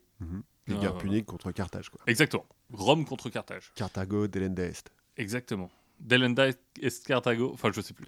Oui, bon. Bref. C'est de la rhétorique après. Marcus Sergius, C'est le nom du général? C'est le nom du général. Alors, Marcus Sergius, c'est un général. euh, c'est pas le général qui reste dans son fauteuil. hein. Deux campagnes des guerres puniques, il va être blessé 23 fois. Ouais, mais je crois qu'à l'époque, de toute façon, général, euh, t'es pas trop en Alors, arrière, en fait, à part je sais- Jules César, quoi. je mais- sais pas si blessé 23 fois, c'est bien ou pas. Enfin, d'un côté, c'est héroïque, mais d'un autre côté, c'est peut-être pas très très bon. c'est peut-être une chèvre, le mec. c'est ça. Il va perdre euh, globalement un peu euh, tout au long du- de sa carrière euh, l'usage de ses mains et de ses pieds. voilà. Ce qui est plus dur pour se battre. ouais. Ce qui est plus dur pour se battre, alors je crois qu'il va s'en remettre un peu pour certains. Il va être capturé deux fois par Hannibal, Ah, ce qui est pas très cool. Il va s'évader deux fois. Bah ça c'est. Ça, c'est déjà mieux. Et en fait, lui, il va se faire fabriquer une main droite en fer qui l'attache le long de son corps et qui lui sert à tenir un bouclier. Ok. Parce qu'il est coupé, euh, donc il lui manque que la main Oui. ou il lui manque tout le bras? Il lui manque que la main. Mhm. Enfin, le- la main et le poignet. Donc, il va se faire fa- fabriquer une main droite en fer qui tient son bouclier. Avec ça, il va quand même faire le siège de Crémone. Il va sauver Placentia. Il va prendre 12 camps en Gaule. Pour... Jusqu'au passage, parce que pour aller à Carthage, passer Bah, par euh, la France, c'est pas mal. Bah, les éléphants, euh, ils sont passés par les Alpes hein, quand même. Oui, mais les éléphants, c'est les Carthaginois, du coup. c'est Bah pas oui, bah, bah, du coup, quand tu vas te battre contre l'armée, tu. Mais je crois l'armée- qu'ils ils avaient passé les Alpes, euh, les éléphants. Bah, C'est-à-dire qu'avant, j'imagine qu'on n'a pas attendu qu'ils passent les Alpes pour aller, pour aller se battre contre eux. Ils ont dû passer par la Gaule. Enfin, j'imagine. Je suis pas un expert des guerres puniques. hein. Je suis Ouais, vachement plus calé en proteste de mort. On en parlera un jour, c'est parce que c'est marrant, les guerres puniques. Bref, Marcus Sergius, Pline l'Ancien, première documentation d'une main artificielle. Une autre main connue, enfin connue, moins connue que la main qui tue. Je sais pas si vous avez vu ce, ce film, c'est un chef-d'œuvre. Ça va En 1985, en Italie, on découvre une nécropole médiévale. Mhm. Et à l'intérieur de cette nécropole, on va voir un homme qui a la main amputée environ mi-avant-bras. Mhm. Alors, en 85, on se dit, tiens, c'est marrant, il a la main coupée. Les gens vont revenir euh, réexaminer un peu ces squelettes en 2018. Ce qu'on va apprendre, c'est que globalement, cet individu, qui s'appelle TUS-80, C'est un nom joli. Voilà. C'est les- poétique. oui, parce qu'apparemment les Lombards avaient des noms de droïdes, donc euh, donc c'est un Lombard. Il est mort à peu près entre 40 et 50 ans. Ouais, Il a vécu entre le 6e et le 8e siècle. c'est large. C'est large. Bah, il a vécu ça, entre 40 et 50 ans quand même. Peut-être un peu Ouais, enfin. Et en fait, on ne sait pas vraiment comment il a perdu sa main. Ouais. En fait, euh, bon, le- les Lombards, euh, à cette époque-là, c'est un peuple qui est un peu guerrier. Donc on se dit peut-être au combat, ou c'est peut-être une punition. Ou peut-être un accident, il y a pu y avoir un. Peut-être un peut-être un accident. Mais ce qui est sûr, c'est qu'il a vécu assez longtemps après son amputation, parce que ses blessures, sur, enfin les os ont l'air guéris, et ce qu'on voit, c'est qu'il y a des traces de cale Mhm. sur les extrémités. Ce qu'on remarque aussi, c'est qu'il a un côté, le côté où il est amputé, où il a une usure très prononcée sur les dents, au point que ses gencives sont creusées, Mhm. qui sont affectées. Il a aussi le bras qui est amputé, qui est déformé Mhm. qui est en fait euh, déformé sûrement parce qu'il a été maintenu dans une position qui n'est pas naturelle. Ce qu'on trouve aussi, surtout, en fait, c'est qu'on trouve un poignard qui est attaché avec un- une poignée qui euh, épouse la forme du bras. Ah ouais, donc là, il s'est fait une, un bras épais, quoi. Exactement, il s'est fait un bras épais. L'hypothèse, c'est que, bah, en fait, son bras épais, il le maintenait attaché avec des sangles de cuir. Mhm. Donc c'est la position un peu étrange qui fait que ça a déformé son bras et que bah, ses sangles, il fallait bah, les serrer. Et donc il les serrait avec les dents. Ah Oui, ça explique tout. Voilà, ça explique tout. On n'est pas sûr que c'est vrai hein, en Oui. même temps. Mais c'est élégant.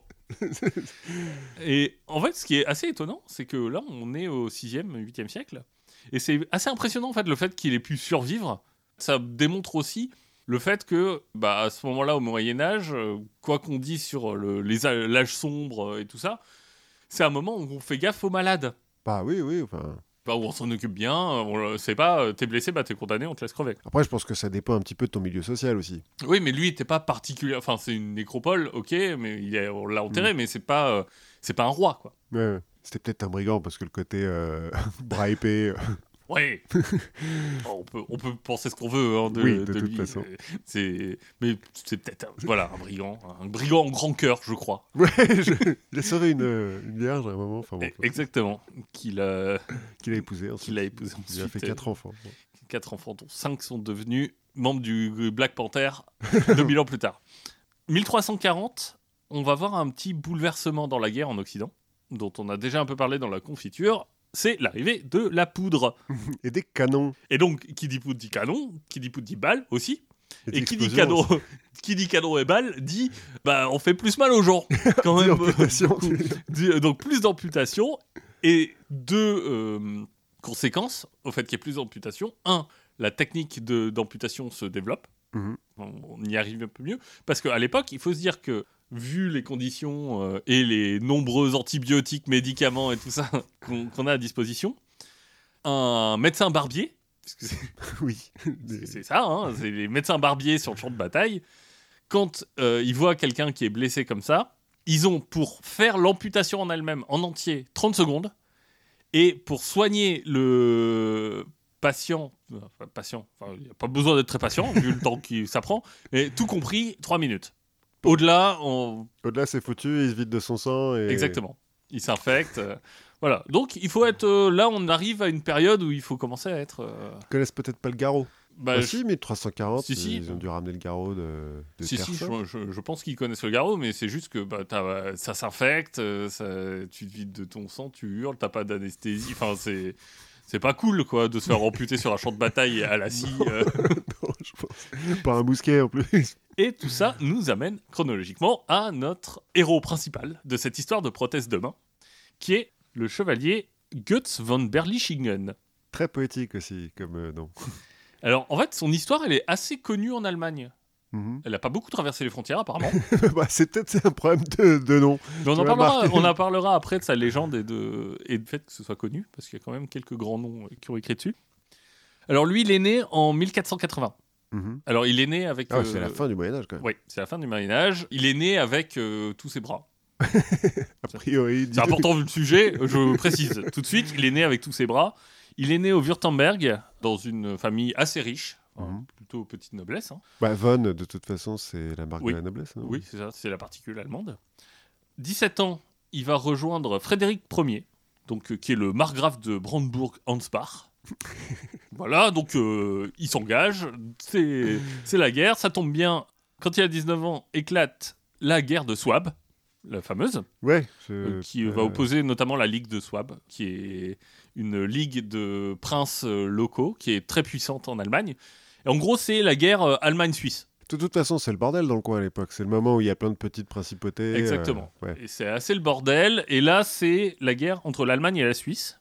Enfin, entre l'Empire romain germanique, le Saint-Empire romain germanique et la Suisse. La Confédération helvétique. La confé- oui, exactement. C'est important. À l'époque, c'est la Confédération helvétique, dans lequel il y a un canton qui s'appelle Schweiz. Ok. Schweiz, euh, c'est le nom allemand de la Suisse, en fait. Ah ouais? Mais à l'époque, on dit Confédération helvétique. Ok. Suisse, c'est euh, juste un canton. Et cette guerre, bah, en fait, c'est les Suisses qui vont gagner. Parce que à l'époque, ils sont bons à la guerre. À l'époque, ils, sont- bah, à l'époque, ils sont bons à la guerre. Euh, là, on est en 1500, 1499, 1500. 15 ans plus tard, c'est Marignan. Et Marignan, c'est euh, les Français contre les Suisses. Ah, mais on gagne cette fois-ci. Non Mais on gagne, oui. Ouais. Si, si, si, euh, c'est euh, du côté de, de la Lombardie, si je. Ouais, voilà, ouais, on revient à la Lombardie. C'est dingue. Cette histoire est hyper bien ficelée avec des sangles de cuir. Parce qu'elle finit à Auckland en plus. c'est ça. c'est peu connu. Euh, bah, euh, il est possible qu'on finisse vers la Silicon Valley. hein. Ah, bon. Et en fait, cette guerre, donc les Suisses gagnent, c'est le moment où en fait on met fin à la domination allemande sur la Suisse, Ok. où la Suisse devient euh, vraiment une force indépendante. En fait, c'est le moment où on crée et on popularise le mot suisse, Mhm. qui vient en fait du canton, mais surtout de euh, l'expression euh, Kuschweiz en allemand. Kuschweiz, donc c'est le vacher suisse, qui euh, traduit plusieurs choses. À la fois le fait que des Suisses pour les Allemands soient des bouseux, Oui. mais aussi on leur prête une, euh, certain penchant zoophile. ah, bah.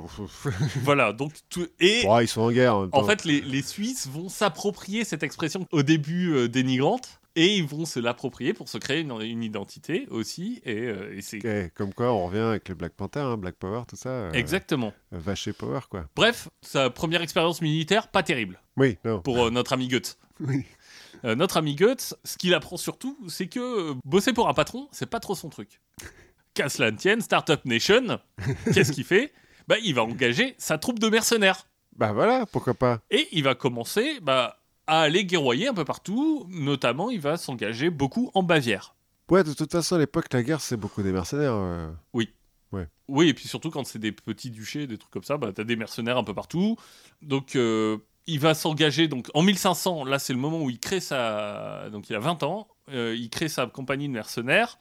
En 1504, le siège de Landshut, qui est une ville de Bavière, Peu connu.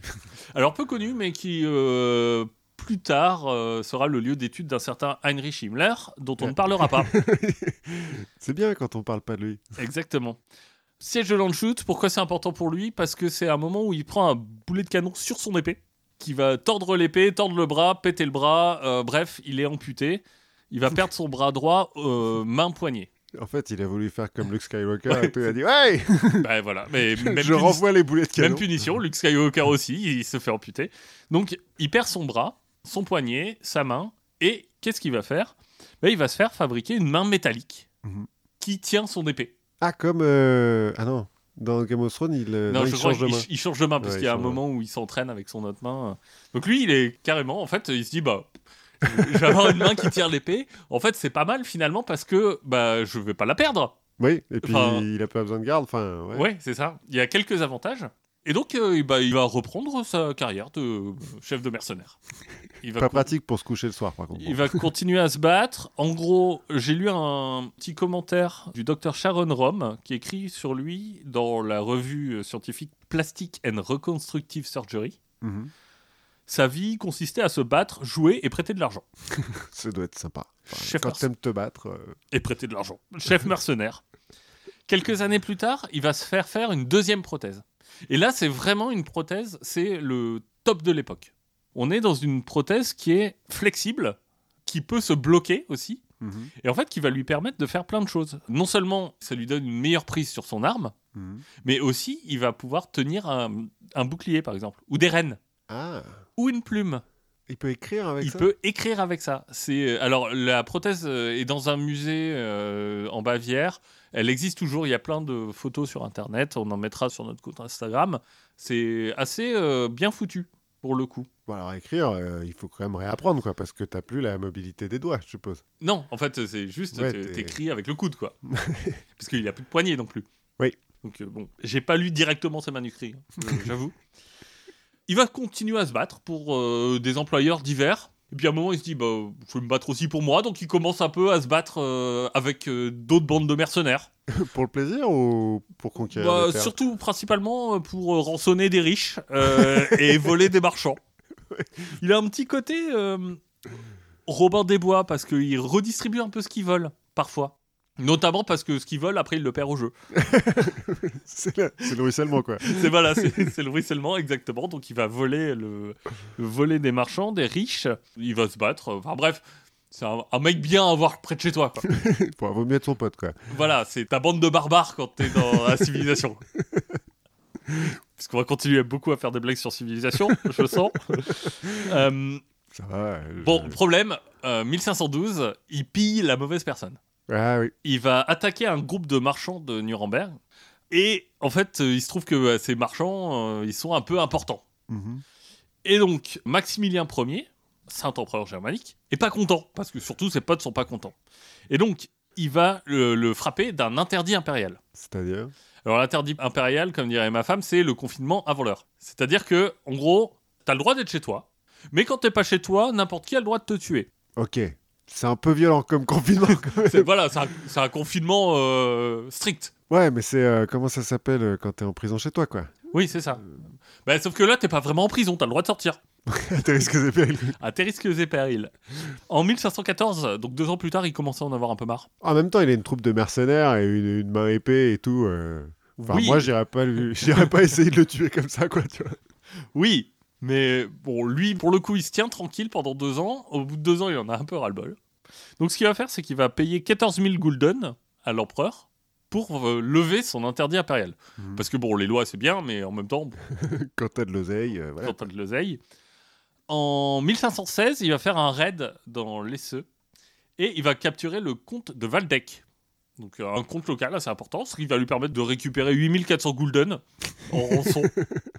Euh, Et alors là, là, Maximilien, il s'en fout. bah, non, en fait, euh, ça le fait chier aussi. Donc, euh, paf, nouvel interdit, 1518. 1519, il va s'engager contre la Ligue de Swab Mhm. en faveur du duc de Württemberg. Donc la Ligue de Swab, c'est un regroupement de nobles, ils sont assez puissants. Il va se faire capturer au siège de Muckmühl. Je rigole, mais c'est con, mais parce que c'est des noms débiles. C'est c'est des noms allemands. Respecte, respecte cette civilisation, s'il te plaît. Euh, Ouais. Donc, il va se faire capturer lors du siège de Muckmühl. Là, on va dire Eh, mais toi, on te connaît. Viens, en fait, on va te transférer, on va pas te laisser là, on va te transférer à Elbronn. Euh, Elbronn, c'est une ville qu'il a pillée plusieurs fois. Et où les mecs, du coup, l'ont un peu mauvaise. Donc, les mecs, bon. Et du coup, il va être libéré à nouveau. Bon, là, c'est 2000 gulden. Et il doit jurer qu'il s'attaquera plus jamais de sa vie à la Ligue. C'est quand même sympa, hein. Franchement, les mecs, ils ont la Ouais, justice ils- facile, Ils sont entre gentilshommes, quoi. Ouais, ouais. Bon, 1525, on arrive à un épisode euh, pas très connu de. Enfin, je veux dire, la Ligue de Swap, c'est pas non plus hyper connu. hein. Euh, 1525, c'est ce qu'on appelle en France la révolte des Rusteaux. oui. En gros, les guerres paysannes allemandes. Ah, oui. ouais.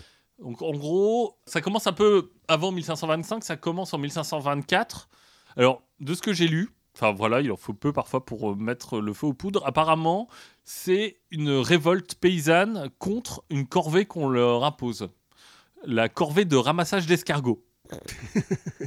Soit. C'est vrai que c'est. Bah, mais enfin, c'est comme toutes les révoltes comme ça, c'est les gouttes d'eau qui fait déborder les vases. La, la goutte de bave, en l'occurrence, je pense. en l'occurrence, début euh, 1525, c'est 35 000 personnes Qui se révoltent qui se révoltent, plusieurs troupes qui en tout forment 35 000 personnes qui vont s'opposer à la Ligue, Mhm. donc au, au pouvoir en place. Et qui est-ce qu'on retrouve à la tête d'une de ces bandes? La bande dite de la Claire Lumière, 12 000 hommes, quand même. Notre ami Goethe. Ah ouais. Bah, Je crois qu'il avait juré de plus s'attaquer Bah oui, bah, apparemment. Ouais, mais il s'est senti une âme de communiste. Ouais, et, mais apparemment il a eu du remords parce que le. Parce qu'il en a tué trop des paysans. Bah, en fait, ce qu'il dira, on, on va y venir, c'est que les paysans, ils sont pas très gentils avec euh, les gens qui capturent. enfin, les révoltes paysannes, c'est rarement. euh, ça Oui. fait pas beaucoup dans la dentelle. ce qui fait que il va abandonner sa bande le 22 mai Mhm. pour se rallier à la Ligue. le 23 mai, embuscade sur sa bande. 8000 tués en deux heures. Donc c'est lui qui mène l'embuscade. Alors, non, lui, je crois qu'il est ailleurs. Il est parti. bon, euh, alors il dorme ici. voilà. Et moi, je Vous vais avez partir. qu'à dire que c'est la légitime défense, vous inquiétez pas, ça passe. Voilà, donc euh, 8000 personnes mortes en deux heures. Alors là, on n'est pas au, au glaive parce qu'on commence à avoir des munitions, mais Au canon, quoi, peut-être. ouais, peut-être au canon. Je, je- Écoute, j'ai pas lu le, le compte-rendu détaillé. Au final, la révolte des Rustos, c'est quand même euh, plus de 100 000 paysans morts.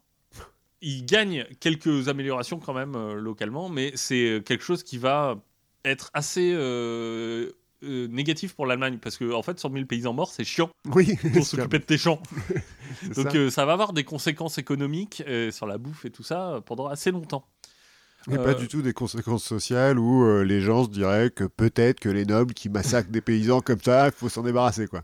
Voilà, bon, Goetz, pendant ce temps-là, bon, on va le chercher et on l'amène devant euh, la chambre impériale.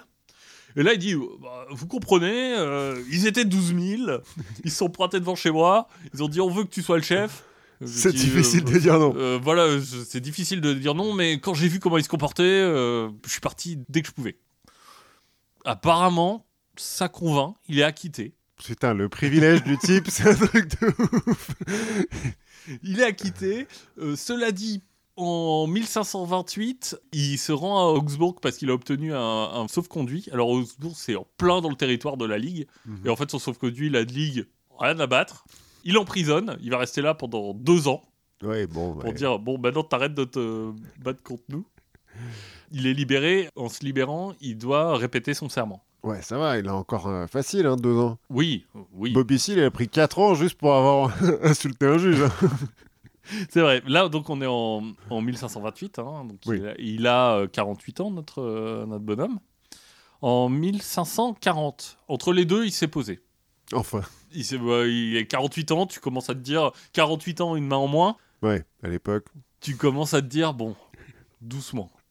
Doucement, mais en 1540, Charles Quint le libère de son serment et dit euh, Maintenant, tu viens avec moi, tu vas faire la guerre.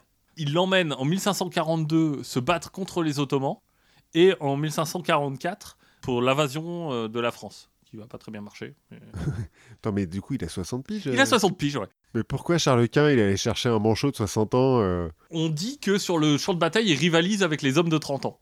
Peut-être, remarque. Force euh, de la nature, notre ami. hein. Ouais, oui, ceci dit. Bon, euh, 1544, euh, il prend sa retraite et il va mourir quand même en 1582. Donc à 102 ans. Ah ouais? Force de la nature, ouais. Alors, je, Bon, y a je sais plus s'il meurt en... je, je me demande si j'ai pas fait une petite erreur. Soit il meurt en 1582, soit il meurt à 82 ans. Un des deux. Bon, Mais il en, meurt gros, vieux, quoi. en gros, il meurt vieux. Il va laisser une autobiographie. Écrite. euh, et voilà, on pense qu'il l'a dictée, mais, mais une autobiographie qui va paraître euh, pendant sa vieillesse et qui va être republiée en 1731. Mhm. Et cette euh, biographie, elle va inspirer Goethe. Goethe qui va écrire Goethe von Berlichingen, Mhm. qui est en fait sa première pièce qui a du succès. Ah ouais. Pièce qui a du succès. Donc là, on est en 1773. Et il y a dedans une ligne étonnante où, le, où Goethe, le héros, s'adresse à l'empereur en disant Er kann mich im Archen leken. Ouais, alors mon allemand, euh, moi je sais dire, euh, je sais commander des bières en allemand, c'est tout. Bah, Archenleken, c'est ça se comprend si on pense un peu à l'anglais. En gros, il dit le- l'empereur, il a qu'à venir me lécher le cul. Ah oui, effectivement. Et en fait, ça donne l'expression Kismayas, et c'est de lui que vient cette expression, Sérieux? Qu'on appellera le salut de Goethe ou le salut euh, de Swab, et qui est adressé à l'empereur. Et c'est tiré en fait de son autobiographie. Dans son autobiographie, il raconte ce moment où il a crié au rempart euh, T'as qu'à venir me sucer le cul. voilà, donc il est passé à la postérité, notamment pour avoir euh, Inventé, une, inventé une cette, expression cette. Et en, en 1991, on découvrira que l'air Soyons joyeux de Mozart, Mhm. Que je connais pas. Mais... en fait, c'était pas vrai le vrai nom de cet air, Soyons joyeux. En fait, il s'appelait Lèche-moi le cul. en référence à l'expression qui vient de Goethe, et donc Goethe von Berlichingen. Bon, puis finalement, ils étaient un peu bourrés quand ils ont écrit ça. Ils ont... Le lendemain matin, ils ont changé le nom. Ouais, bah, en fait, je pense que c'est peut-être après euh, Mozart, on lui a dit bon, bah, euh, hop, qu'est-ce qu'il a écrit? Bon, on- va passer un voile pudique là-dessus. Euh, bref, il est resté aussi dans la dans la légende comme un guerrier euh, magnifique qui a écrit son autobiographie et qui a ce fameux salut. Euh, Lèche-moi le cul. C'est important, je pense, de revenir dans l'étymologie. On... Ouais, ouais, on non, mais attention. Donc la prothèse de Goethe, elle est au- à la pointe, elle s'inspire, elle est un peu concomitante aux travaux d'Ambroise Paré. Mhm. Ambroise Paré, lui, c'est un médecin barbier, il est sur le terrain, c'est un médecin de guerre, il va aussi inventer la main articulée. Ouais. Parce que en fait, euh, là, tu commences à pouvoir articuler toute la main et plus juste euh, tenir un truc. Il va inventer le coude articulé aussi, Pas mal. pas mal. euh, Mais et- que t'actionnes comment Du coup, faut que tu t'articules les doigts avec ton autre main, quoi. Exactement. D'accord. Exactement, parce que c'est l'évolution d'après, en fait. En 1818, où on a un dentiste allemand, qui s'appelle euh, Peter Balif, qui va inventer la prothèse qu'on appelle automatique. Mhm. C'est-à-dire que c'est une prothèse que tu n'as pas besoin d'actionner avec ta main valide. D'accord. Alors, comment ça marche? En fait, tu as des sangles qui vont dans- depuis la prothèse vers différentes parties du corps. Et en fait, tu vas faire les des mouvements qui vont tirer sur les sangles, donc des mouvements d'épaule, des mouvements des rotations du torse, des mouvements de- et qui vont actionner les différentes parties. Ah, pas bête. Donc c'est une, une grande étape. Ça va être euh, adapté en 1860 par le comte de Beaufort, qui va euh, permettre en fait d'ouvrir et fermer le- la main, qui va permettre de tendre le pouce.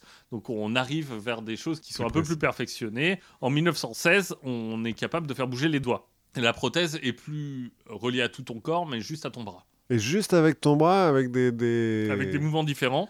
Ah, putain. Tu, tu peux faire bouger tes doigts. Là-dessus bah, vient la Première Guerre mondiale. Oui, et là, à nouveau.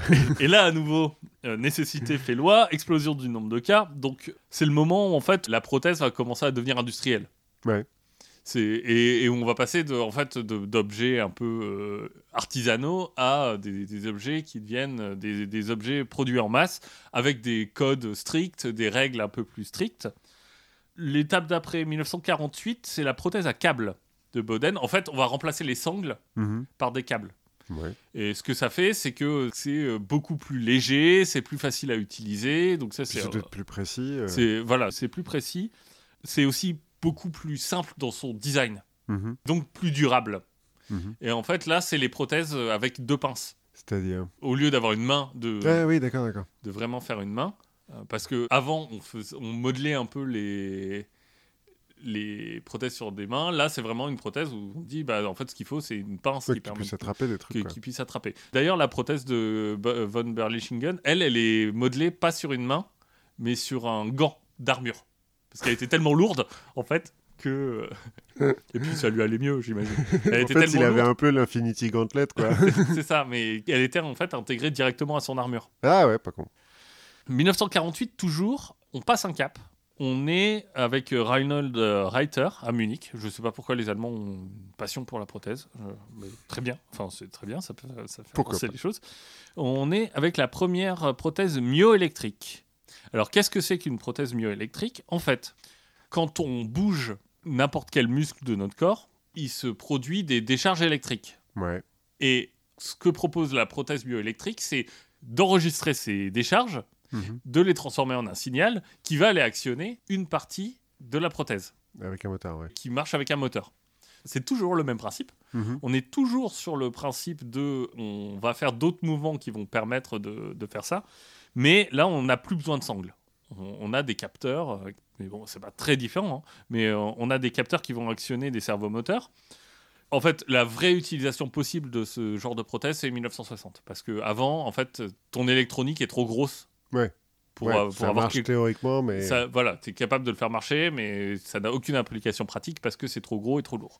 Là, en 1960, ça peut commencer. Le problème de ce genre de choses, c'est que tu as vraiment besoin d'un entraînement hyper intensif Mhm.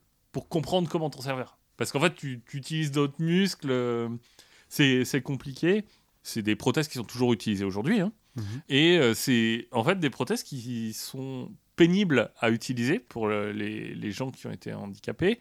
Et c'est des prothèses qui sont souvent du coup abandonnées. Parce que ça demande beaucoup d'efforts, ça demande beaucoup d'apprentissage. C'est un vrai problème en fait. Le- les prothèses myoélectriques. Ouais, surtout que, en fait, selon ce que tu fais dans la vie, euh, il y a des, des solutions beaucoup plus simples, quoi. Oui, c'est ça. Bah, en fait, euh, je pense qu'en pratique, T'as pas, euh, pas forcément besoin de pouvoir bouger ta main, quoi. Voilà, je pense que tu peux parfois faire sans. Le... En 2004, autre révolution, c'est le... la réinnervation ciblée. C'est-à-dire que là, en fait, on va faire un peu comme euh, la prothèse myoélectrique, c'est-à-dire qu'on va actionner la prothèse à partir de signaux qui viennent des nerfs. Sauf que là, on va prendre les vrais nerfs qui étaient censés actionner le... les muscles. Hmm. Et en fait, ce qu'on va faire, c'est que ces nerfs, on va les prendre, on va les sortir. Par exemple, les nerfs de, qui vont dans les doigts, on va Mhm. les sortir et on va te les mettre dans les pectoraux. Parce que c'est un truc où, en fait, tu t'en sers. Enfin, les pectoraux, tu t'en sers pas vraiment. quoi. Sauf si t'étais, comment il s'appelle, euh, Terry euh, Crews, Oui, l'acteur américain euh, qui fait danser ses pectoraux. exact- exactement. Mais sinon, en fait, euh, enfin, c'est pas un truc hyper utile. Et donc, euh, on a des cartes avec. euh, alors, euh, là, un tout petit peu au-dessus du téton, euh, c'est mon auriculaire. euh, là, c'est. Et en fait, euh, on réapprend à utiliser en fait ces vrais nerfs. Mhm. Sauf que ce coup-ci, c'est plus des mouvements. euh, enfin, ça veut dire qu'il faut que tu fasses boucher ton pectoral bah, en fait, pour, tu fais euh, bouger ton, pec- euh, ton muscle pectoral parce que tu veux bouger le. Ouais, d'accord. C'est juste que tu remets le nerf à un endroit où, Ouais, les mouvements seront pas. Ils sont euh, moins gênants, quoi. sont moins gênants. Mais tu gardes le même système de commande. Mhm. T'es plus dans une commande euh, à part. Et donc, il suffit que tu penses, comme avant de te faire amputer, euh, fermer le poing, par exemple. Exactement. Alors, ça te fait faire un truc chelou à ton pectoral, mais euh, tu- Oui. ta prothèse, elle se. Exactement. Bon, après, quand on te caresse le pectoral, tu ressens euh, des. T'as la prothèse qui fait des. Non, ah non, tu- tu ressens des trucs dans, ton... dans ta main Exactement, mais on va parler un peu plus loin. Donc cette réinnovation ci- ciblée, voilà, elles ont les permet de retrouver en fait un, un vrai, euh, des vraies sensations. Et en fait, ce qu'on peut même faire, si tu veux, c'est mettre des capteurs au bout de la prothèse qui sont couplés avec une sorte d'un système de feedback, donc un système qui te renvoie des petits chocs, comme un vibreur de téléphone, Mhm, mhm. qui est lui posé sur ton pectoral et qui correspond en fait pour que quand ta Ah. prothèse touche quelque chose avec tel doigt, ça renvoie un signal vers ton nerf qui correspond au, au même, euh, au Ouais, même comme ça, doigt. tu, tu sens, une- un vague touché, quoi. Comme ça, tu as un sentiment de toucher. oui. Et, Ah, tu, et tu peux euh, contrôler. Donc euh, là, c'est euh, à peu près où on en est. Je, suis désolé, mais il faut que je le dise. Euh, du coup, pour se masturber, euh, tu te touches le pectoral? Comment ça se passe? Non, tu penses à te. Ouais, et du coup, ça te fait bouger le pectoral pendant que tu te touches. Non, parce que quand les- l'humain invente des trucs comme ça, Oui, il y a un moment donné où il faut qu'il l'utilise pour faire du porno, quoi. Donc, euh, Bah écoute, je- c'est vrai que je me suis pas posé la question, mais a priori, c'est juste que tu ressens normalement. Que, en fait, tout le but de cette réinnovation ciblée et de ces feedbacks mhm. qui existent, c'est de, de te faire oublier que tu as une prothèse. quoi. Ouais, ouais. Puisqu'en fait, tu la contrôles comme si tu, comme tu contrôlais ta, ta main avant, et puis tu as du retour. euh, alors, je pense que tu l'oublies jamais vraiment, mais tu tu as quand même euh, ce côté, euh, ce côté un peu plus naturel. quoi. Mhm. Donc là, c'est là où on en est. Alors, j'en ai pas parlé, mais euh, pas besoin d'être des prothèses pour réussir des, des choses assez impressionnantes. Euh, je pense à Monsieur Croison, Oui. qui lui a traversé la Manche à la nage avec. Alors, il avait des prothèses aux jambes, donc qui est quadrillé amputé. Euh, il avait des prothèses aux jambes, mais il me semble que la- sur les photos que j'ai vues, en tout cas, il n'avait pas de prothèse de bras. Non, je crois pas quand il nage, je crois pas. ouais. Donc voilà, voilà, pas forcément besoin de prothèse. Euh, Et qu'il y a beaucoup d'humour sur Twitter. Exactement, qui est quelqu'un de très drôle. Le futur. En fait, il y a deux choses euh, un peu contradictoires. Tu as un courant qui se dit, en fait, le futur, c'est plus de prothèses. Le futur, c'est l'ingénierie tissulaire. C'est que on va pouvoir te reconstruire des vrais organes. Genre, on va te faire repousser ta main, quoi. Enfin, on va te pas repousser dans le sens croissance, Mhm. mais on va te reconstruire une main. Ok. Enfin voilà, en partant peut-être d'un squelette euh, en métal, mais sur lequel tu fais pousser euh, bah, des muscles, des tendons, des, des choses comme ça. Et, et donc de se dire, bah, on n'a plus besoin de prothèses, en fait, tu vas faire de l'ingénierie tissulaire qui te permettra de remplacer tes membres manquants. Mhm. L'autre euh, truc qui peut se dire, c'est, bon, en fait, euh, on arrive à un niveau de perfectionnement qui permet de faire des trucs encore plus cool. Parce que les prothèses que tu diriges par ton système nerveux, c'est bien pour pallier des accidents ou des choses comme ça, des amputations. Mais en fait, tu peux te dire, t'as pas besoin d'être amputé. Pourquoi tu n'aurais pas un troisième bras? J'ai vu des vidéos comme ça avec des. euh, Il y a une boîte qui a créé un troisième bras. Oui. Et t'as quelqu'un qui range des trucs, je crois.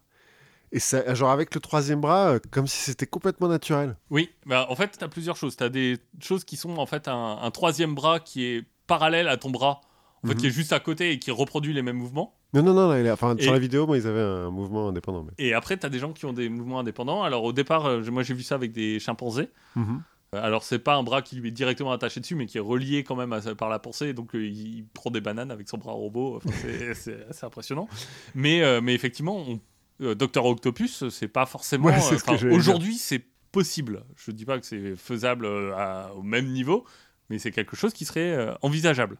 Donc voilà, l'homme augmenté. euh, C'est marrant, mais il y a quelques années, j'avais vu un documentaire sur un type comme ça qui est amputé et qui euh, est sur le point de se faire fabriquer une prothèse alors qui est contrôlée avec les, les mouvements de son moignon. Oui. Et euh, ça permet euh, de. à- sa main peut tourner à 360 degrés, la main sur la prothèse. Oui. Et il peut euh, fermer un peu la main, faire un point, bon, faire des trucs un petit peu. euh, Et ça a l'air assez compliqué à, à maîtriser. mhm. Donc là, c'est du myoélectrique, hein, puisqu'on est toujours Ouais. sur le. Et il est. euh, alors, ça les coûte hyper cher. quand- Enfin, ça coûte, je sais pas, euh, 20 000 euros, Ouais, on va dire. c'est comme ça. 20 c'est à peu près 20 000 euros le prix d'une prothèse myoélectrique. Donc, il a économisé. Et donc, pendant qu'il économise et pendant que c'est- qu'on lui construit, parce qu'elles sont faites sur mesure, Oui. il va faire un petit peu le tour du monde de qu'est-ce qui se fait en prothèse. Et aux États-Unis, à la NASA, il lui montre un prototype. C'est vraiment la main de Luke Skywalker.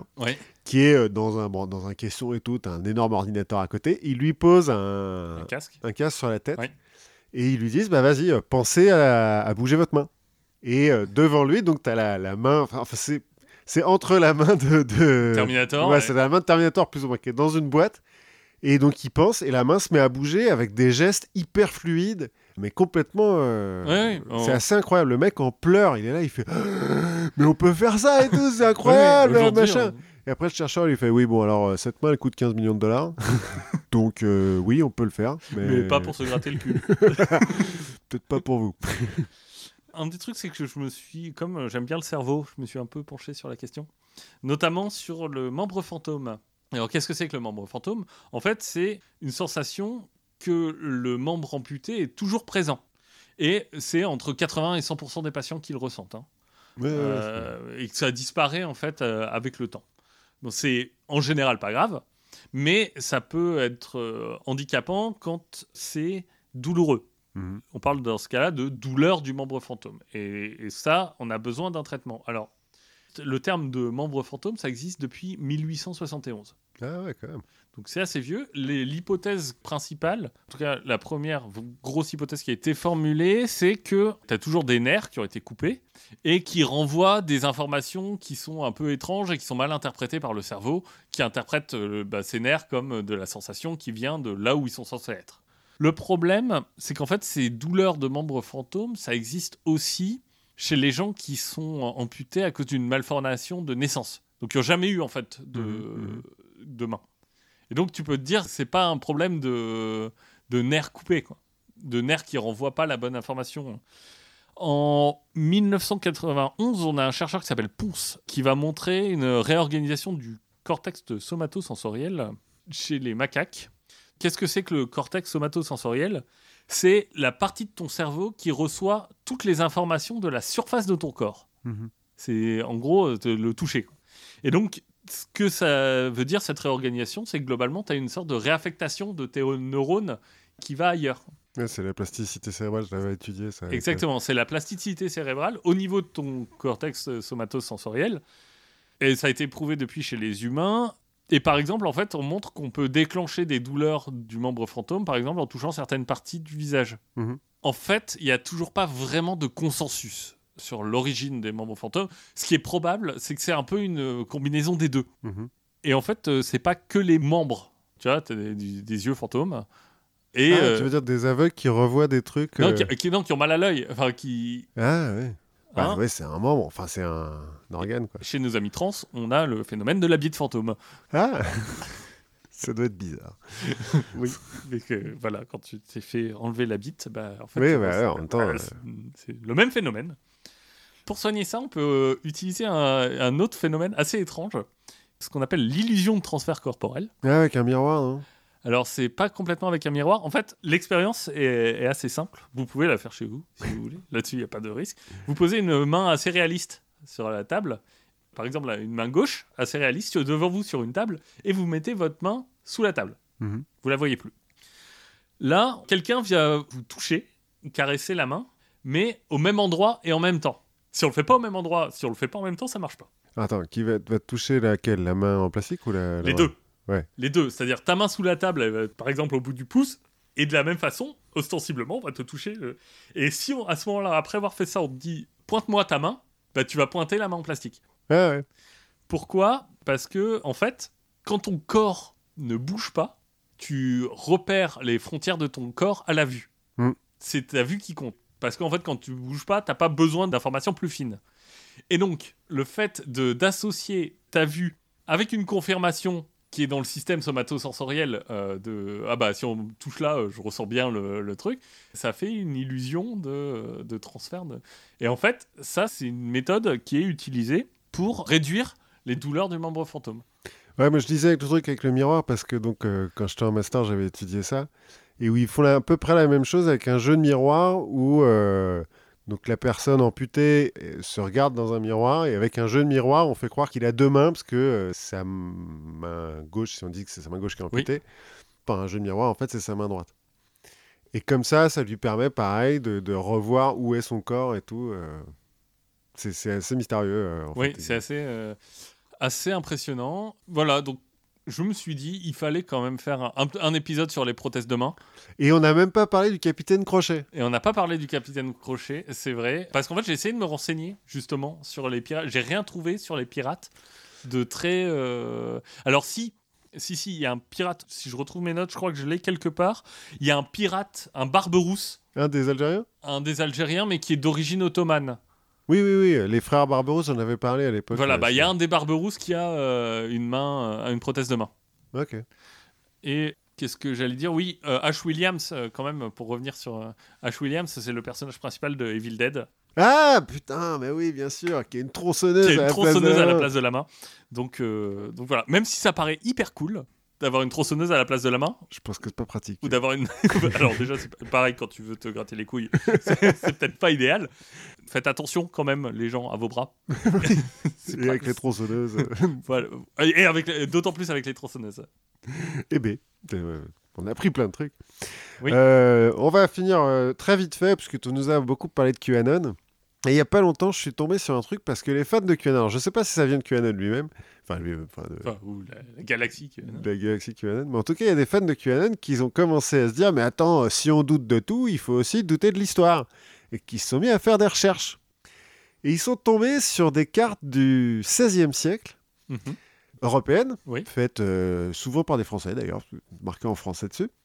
Où euh, bah, donc ça commence à être des mappondes. Il y a, il y a quand même, enfin pas des maps, c'est pas rond, mais il y a, y a le- les États-Unis, enfin l'Amérique. Mais c'est euh, ce que euh, un Français connaît au XVIe siècle du monde. Et sur euh, Il y a certaines... quel- quelques trous, j'imagine. Alors, il y a quelques troupes, il y a surtout, par exemple, toute la Sibérie, la Mongolie et l'Asie septentrionale, il y a marqué Tartaria. Et on va donc parler de Tartaria. Ouais. Parce que sur certaines de ces cartes, les mecs ont commencé quand même à comprendre ce que c'était qu'un continent. Et donc, ils ont euh, mis les continents dans des couleurs différentes. Donc, euh, je dis n'importe quoi, euh, l'Europe est en rouge, l'Afrique est en jaune, euh, Ouais, c'est les JO, quoi. plus ou moins.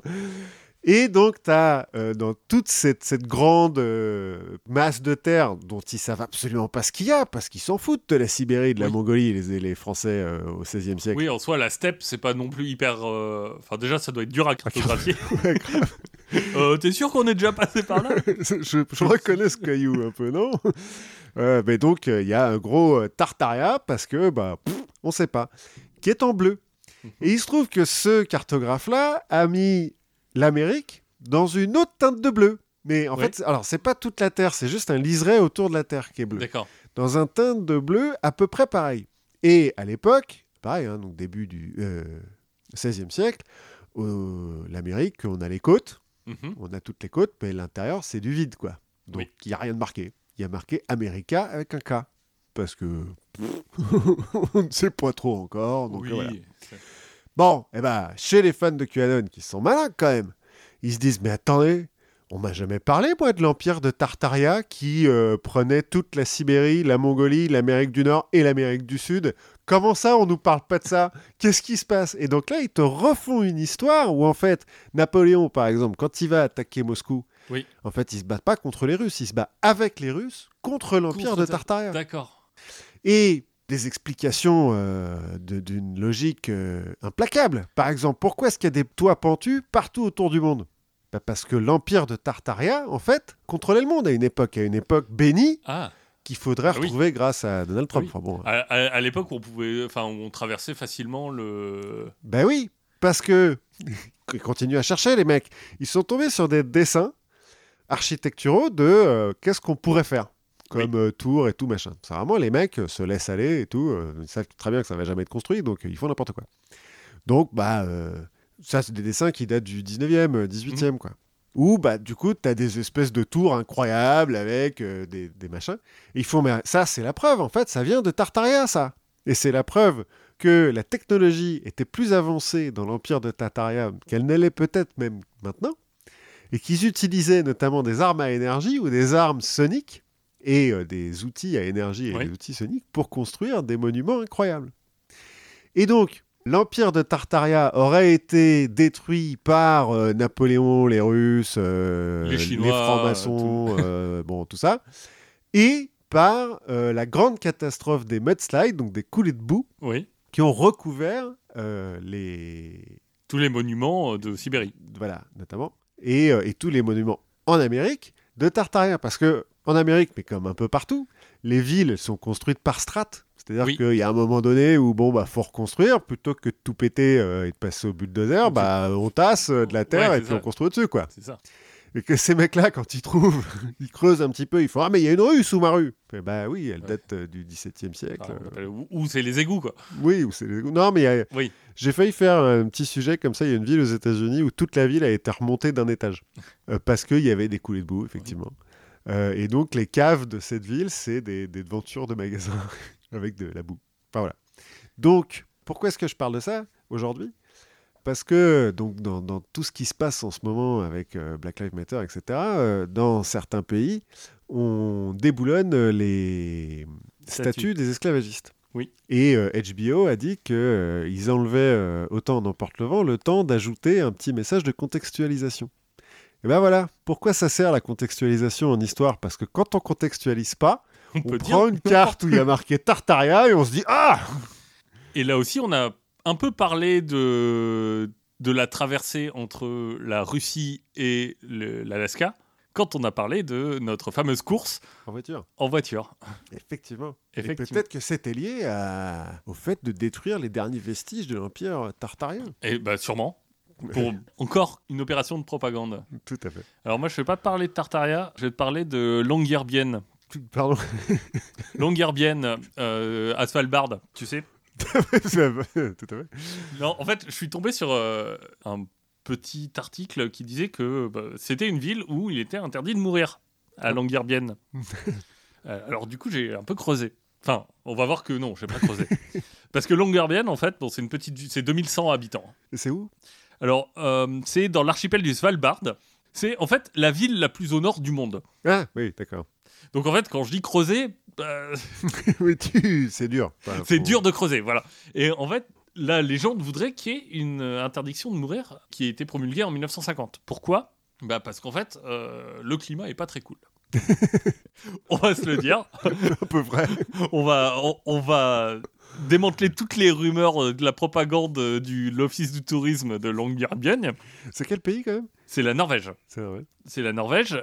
Alors, c'est la Norvège, euh, c'est la Norvège, mais en fait, ça a été une ville qui a été très longtemps une ville minière. Et en fait, c'était pas vraiment la Norvège, ça appartenait à la, À la compagnie. à la compagnie minière. Et l'idée, c'est que en fait, tu peux pas mourir là. En tout cas, tu peux pas être enterré là parce que les corps se décomposent pas. parce qu'il fait trop froid. Oui. Et c'est pas terrible. Alors, c'est pas terrible. Déjà, t'as un petit côté un peu macabre. Oui. Mais le problème des corps qui se décomposent pas, bah, c'est que, euh, bah, en gros, tous les organismes qu'il y a avec euh, se décomposent pas. Mhm. Et euh, en fait, tu as un risque de résurgence des maladies. Ah. Ah oui, bah oui. si les mecs qui sont morts il y a, il y a 70 ans avec euh, Il y a petite 100 ans, il y a 100 ans a en 100 ans. 1918, avec la grippe espagnole, par exemple. par exemple. Alors, on est en 2020, je pense que c'est le moment d'aller re- d'aller secouer un peu les cadavres pour voir si ça marche. Parce que bon, Ouais, c'est S'il y a- un moment où il faut le faire, c'est maintenant. Euh, bon, en fait, le, le problème, c'est que c'est pas tout à fait vrai. On a fait des études, notamment sur des cadavres bah, bah, qui étaient bien conservés, Mhm. du coup, mais qui datent de la grippe espagnole. Donc ça, c'était pas cette année, heureusement. mais ils ont fait des études et en fait, il n'y a pas de virus actif. Non, parce que je crois que les virus, ils meurent à moins 20 ou un truc comme ça. Et, là, moins 20, c'est euh, c'est c'est- c'est une journée d'été, quoi. un bel après-midi de printemps. Mais il y a quand même un petit peu de vrai, c'est que en fait, à Longyearbyen, on n'enterre pas les morts. Mhm. En tout cas, on les enterre pas tels quels. Ce qu'on fait quand quelqu'un meurt, c'est que on le met dans un avion postal qui va sur le continent. Le mec se fait incinérer, Ah, il récupère l'urne et ils mettent l'urne euh, au cimetière parce qu'il y a un cimetière local, mhm. mais qui contient maintenant plus que des urnes. Pourquoi? Bah, Parce que c'est quand même vachement moins chiant à creuser. je suis pas sûr que ça soit beaucoup plus écologique, en revanche. Bon, Ne- ceci dit, l'avion postal, il volera de toute façon. mais- Oui, mais bon, euh, en gros, là, euh, tu te dis, oh, plutôt que de creuser, euh, parce que le norvégien, en plus, c'est grand, hein, on va mettre plutôt des, des urnes. Mais pourquoi ils construisent pas un crématorium? Bah, parce qu'en fait, c'est une ville de 2000 habitants. Ouais, certes. Et que c'est et que c'est sur une île perdue. Et en fait, c'est un peu ça le, le problème. C'est que, euh, du coup, en fait, on décourage la mort. Enfin, pour être un peu plus précis, les, les conditions de vie sont tellement rudes, et c'est une, une toute petite ville, 2000 habitants, c'est-à-dire qu'il y a un tout petit hôpital, il n'y a pas de service gériatrique, il n'y a pas d'infirmière à domicile. En fait, dès que tu commences à être un peu fragile, un peu malade, on te dit, euh, bon, Casse-toi. tu vas peut-être pas rester ici, c'est un peu bête. Et donc, c'est un endroit où en fait, on sélectionne un peu les gens qui restent, donc, Enfin, de, pas fa- de façon un peu naturelle. de- Ouais, ouais. Alors, il y a des gens qui meurent parce que, bon, bah, très régulièrement, il y a des avalanches qui ravagent la ville. Et puis, quand t'es bourré le soir et que t'as- Exactement, et que t'as plus de jambes. Bah, euh, comme euh, notre monsieur Lucas. Mais en gros, on, fait, on encourage vraiment les gens qui commencent à faiblir physiquement à ne pas rester dans la ville. Mhm. Et de la même façon, bah, on garde pas les SDF. Oui, enfin, ceci dit, SDF à moins 50, ça doit être. euh, ouais. Bah, c'est rapide. Et, et donc, en fait, tu, pour pouvoir rester sur l'île, tu dois euh, apporter des preuves de ressources et d'un logement. Et de bonne santé. donc. Et, de- et donc, très régulièrement, tu as des gens qui sont expulsés. non, les- la santé, c'est pas, c'est découragé. Enfin, voilà, c'est, on dit, bon, bah, mec, tu vas en chier, il n'y a pas, il y a pas d'hôpital, il y a, y Donc, y si personne- diabétique, Bah, euh, voilà. ouais, viens pas, quoi. bah, c'est ça. Mais sinon, les, les gens qui sont trop pauvres, bah, on les expulse. Mais on les reloge au moins. euh, Après, bah, la Norvège, je crois que c'est plutôt un pays qui est plutôt, Oui. symp- plutôt sympa pour ça. Et ce qui se passe, en fait, c'est que finalement, tu es en train de- construire. Il y, y a des petits problèmes sociaux parce que tu es en train de construire une sorte de communauté de gens forts. Mhm. Et les enfants, ils grandissent dans un environnement où il n'y a pas de malades, ou très peu, il n'y a pas de personnes âgées, il n'y a pas de SDF, il n'y a pas de toxico, il n'y a pas de. Enfin, Ah ouais, en fait, c'est un paradis eugéniste. euh. t'as un problème, c'est que du coup, t'as pas de solidarité. T'as t'as pas besoin. Oui, oui. Et, et donc, euh, t'as une vraie, un vrai questionnement sur euh, bah, les gens qui. Est-ce que que c'est bon pour la société en fait Voilà, euh, il y a une vraie interrogation aujourd'hui auquel on ne sait pas vraiment répondre sur euh, comment grandissent les enfants sur place. Bon, il y a quand même des endroits où il est interdit de mourir. Un sur lequel je me suis rendu, qui est un, un endroit qui est assez magique, c'est l'île de Itsukushima, Au Japon, donc. au Japon. Alors, Itsukushima, on appelle ça aussi Miyajima, qui est le nom d'un sanctuaire qui est sur l'île. En gros, tout le monde connaît. C'est le tori, donc le portique en bois qui est euh, dans la mer Ouais. la, la- la photo, vous tapez Japon photo, euh, dans les dix premières, euh, enfin vous allez avoir le mont Fuji et après vous allez avoir ce portique euh, qui est dans la mer. En fait, il est sur une plage. À marée basse, on peut marcher euh, jusqu'à lui euh, et le soir, il, enfin à marée haute, mont- il, il est dans l'eau. C'est le Mont Saint-Michel du coin, quoi. Bon. Non, bah parce que non, c'est une vraie île. Là, c'est juste la- le portique qui est sur la plage. Et c'est une île où il est interdit de mourir. Mais c'est une grande île ou? C'est une toute petite île euh, au large d'Hiroshima, dans la baie d'Hiroshima. Et c'est une ville euh, où il y a des sanctuaires. Euh, Alors c'est magnifique, hein, il y a des daims en liberté. Enfin, comme au Japon, à chaque fois que tu as des daims en liberté, euh, bah, dès que tu sors du bateau, ils se jettent sur toi pour que tu leur files à bouffer. ils, ils viennent te raqueter. Donc voilà, c'est un endroit où il est interdit de mourir pour garder la pureté en fait de- du Ouais, sanctuaire. Ce qui est bien aussi, c'est que du coup, il est interdit de naître. Mais il y a des gens qui vivent. euh, Ouais, il y, a- y un petit village, euh, pas très grand, et un petit village qui vit, je pense, principalement du tourisme. Mais, euh, mais en gros, les gens qui, les personnes âgées, on les, on les dégage. Les, les femmes enceintes, au bout d'un certain terme, elles doivent partir. Mhm. Donc ça existe. Et ça existe en France aussi. Puisque la commune du Lavandou, en Mhm. 2000, a pris un arrêté municipal qui interdit la mort sur son territoire. Rien n'est impossible à l'administration française. Voilà. Alors, en fait, pourquoi?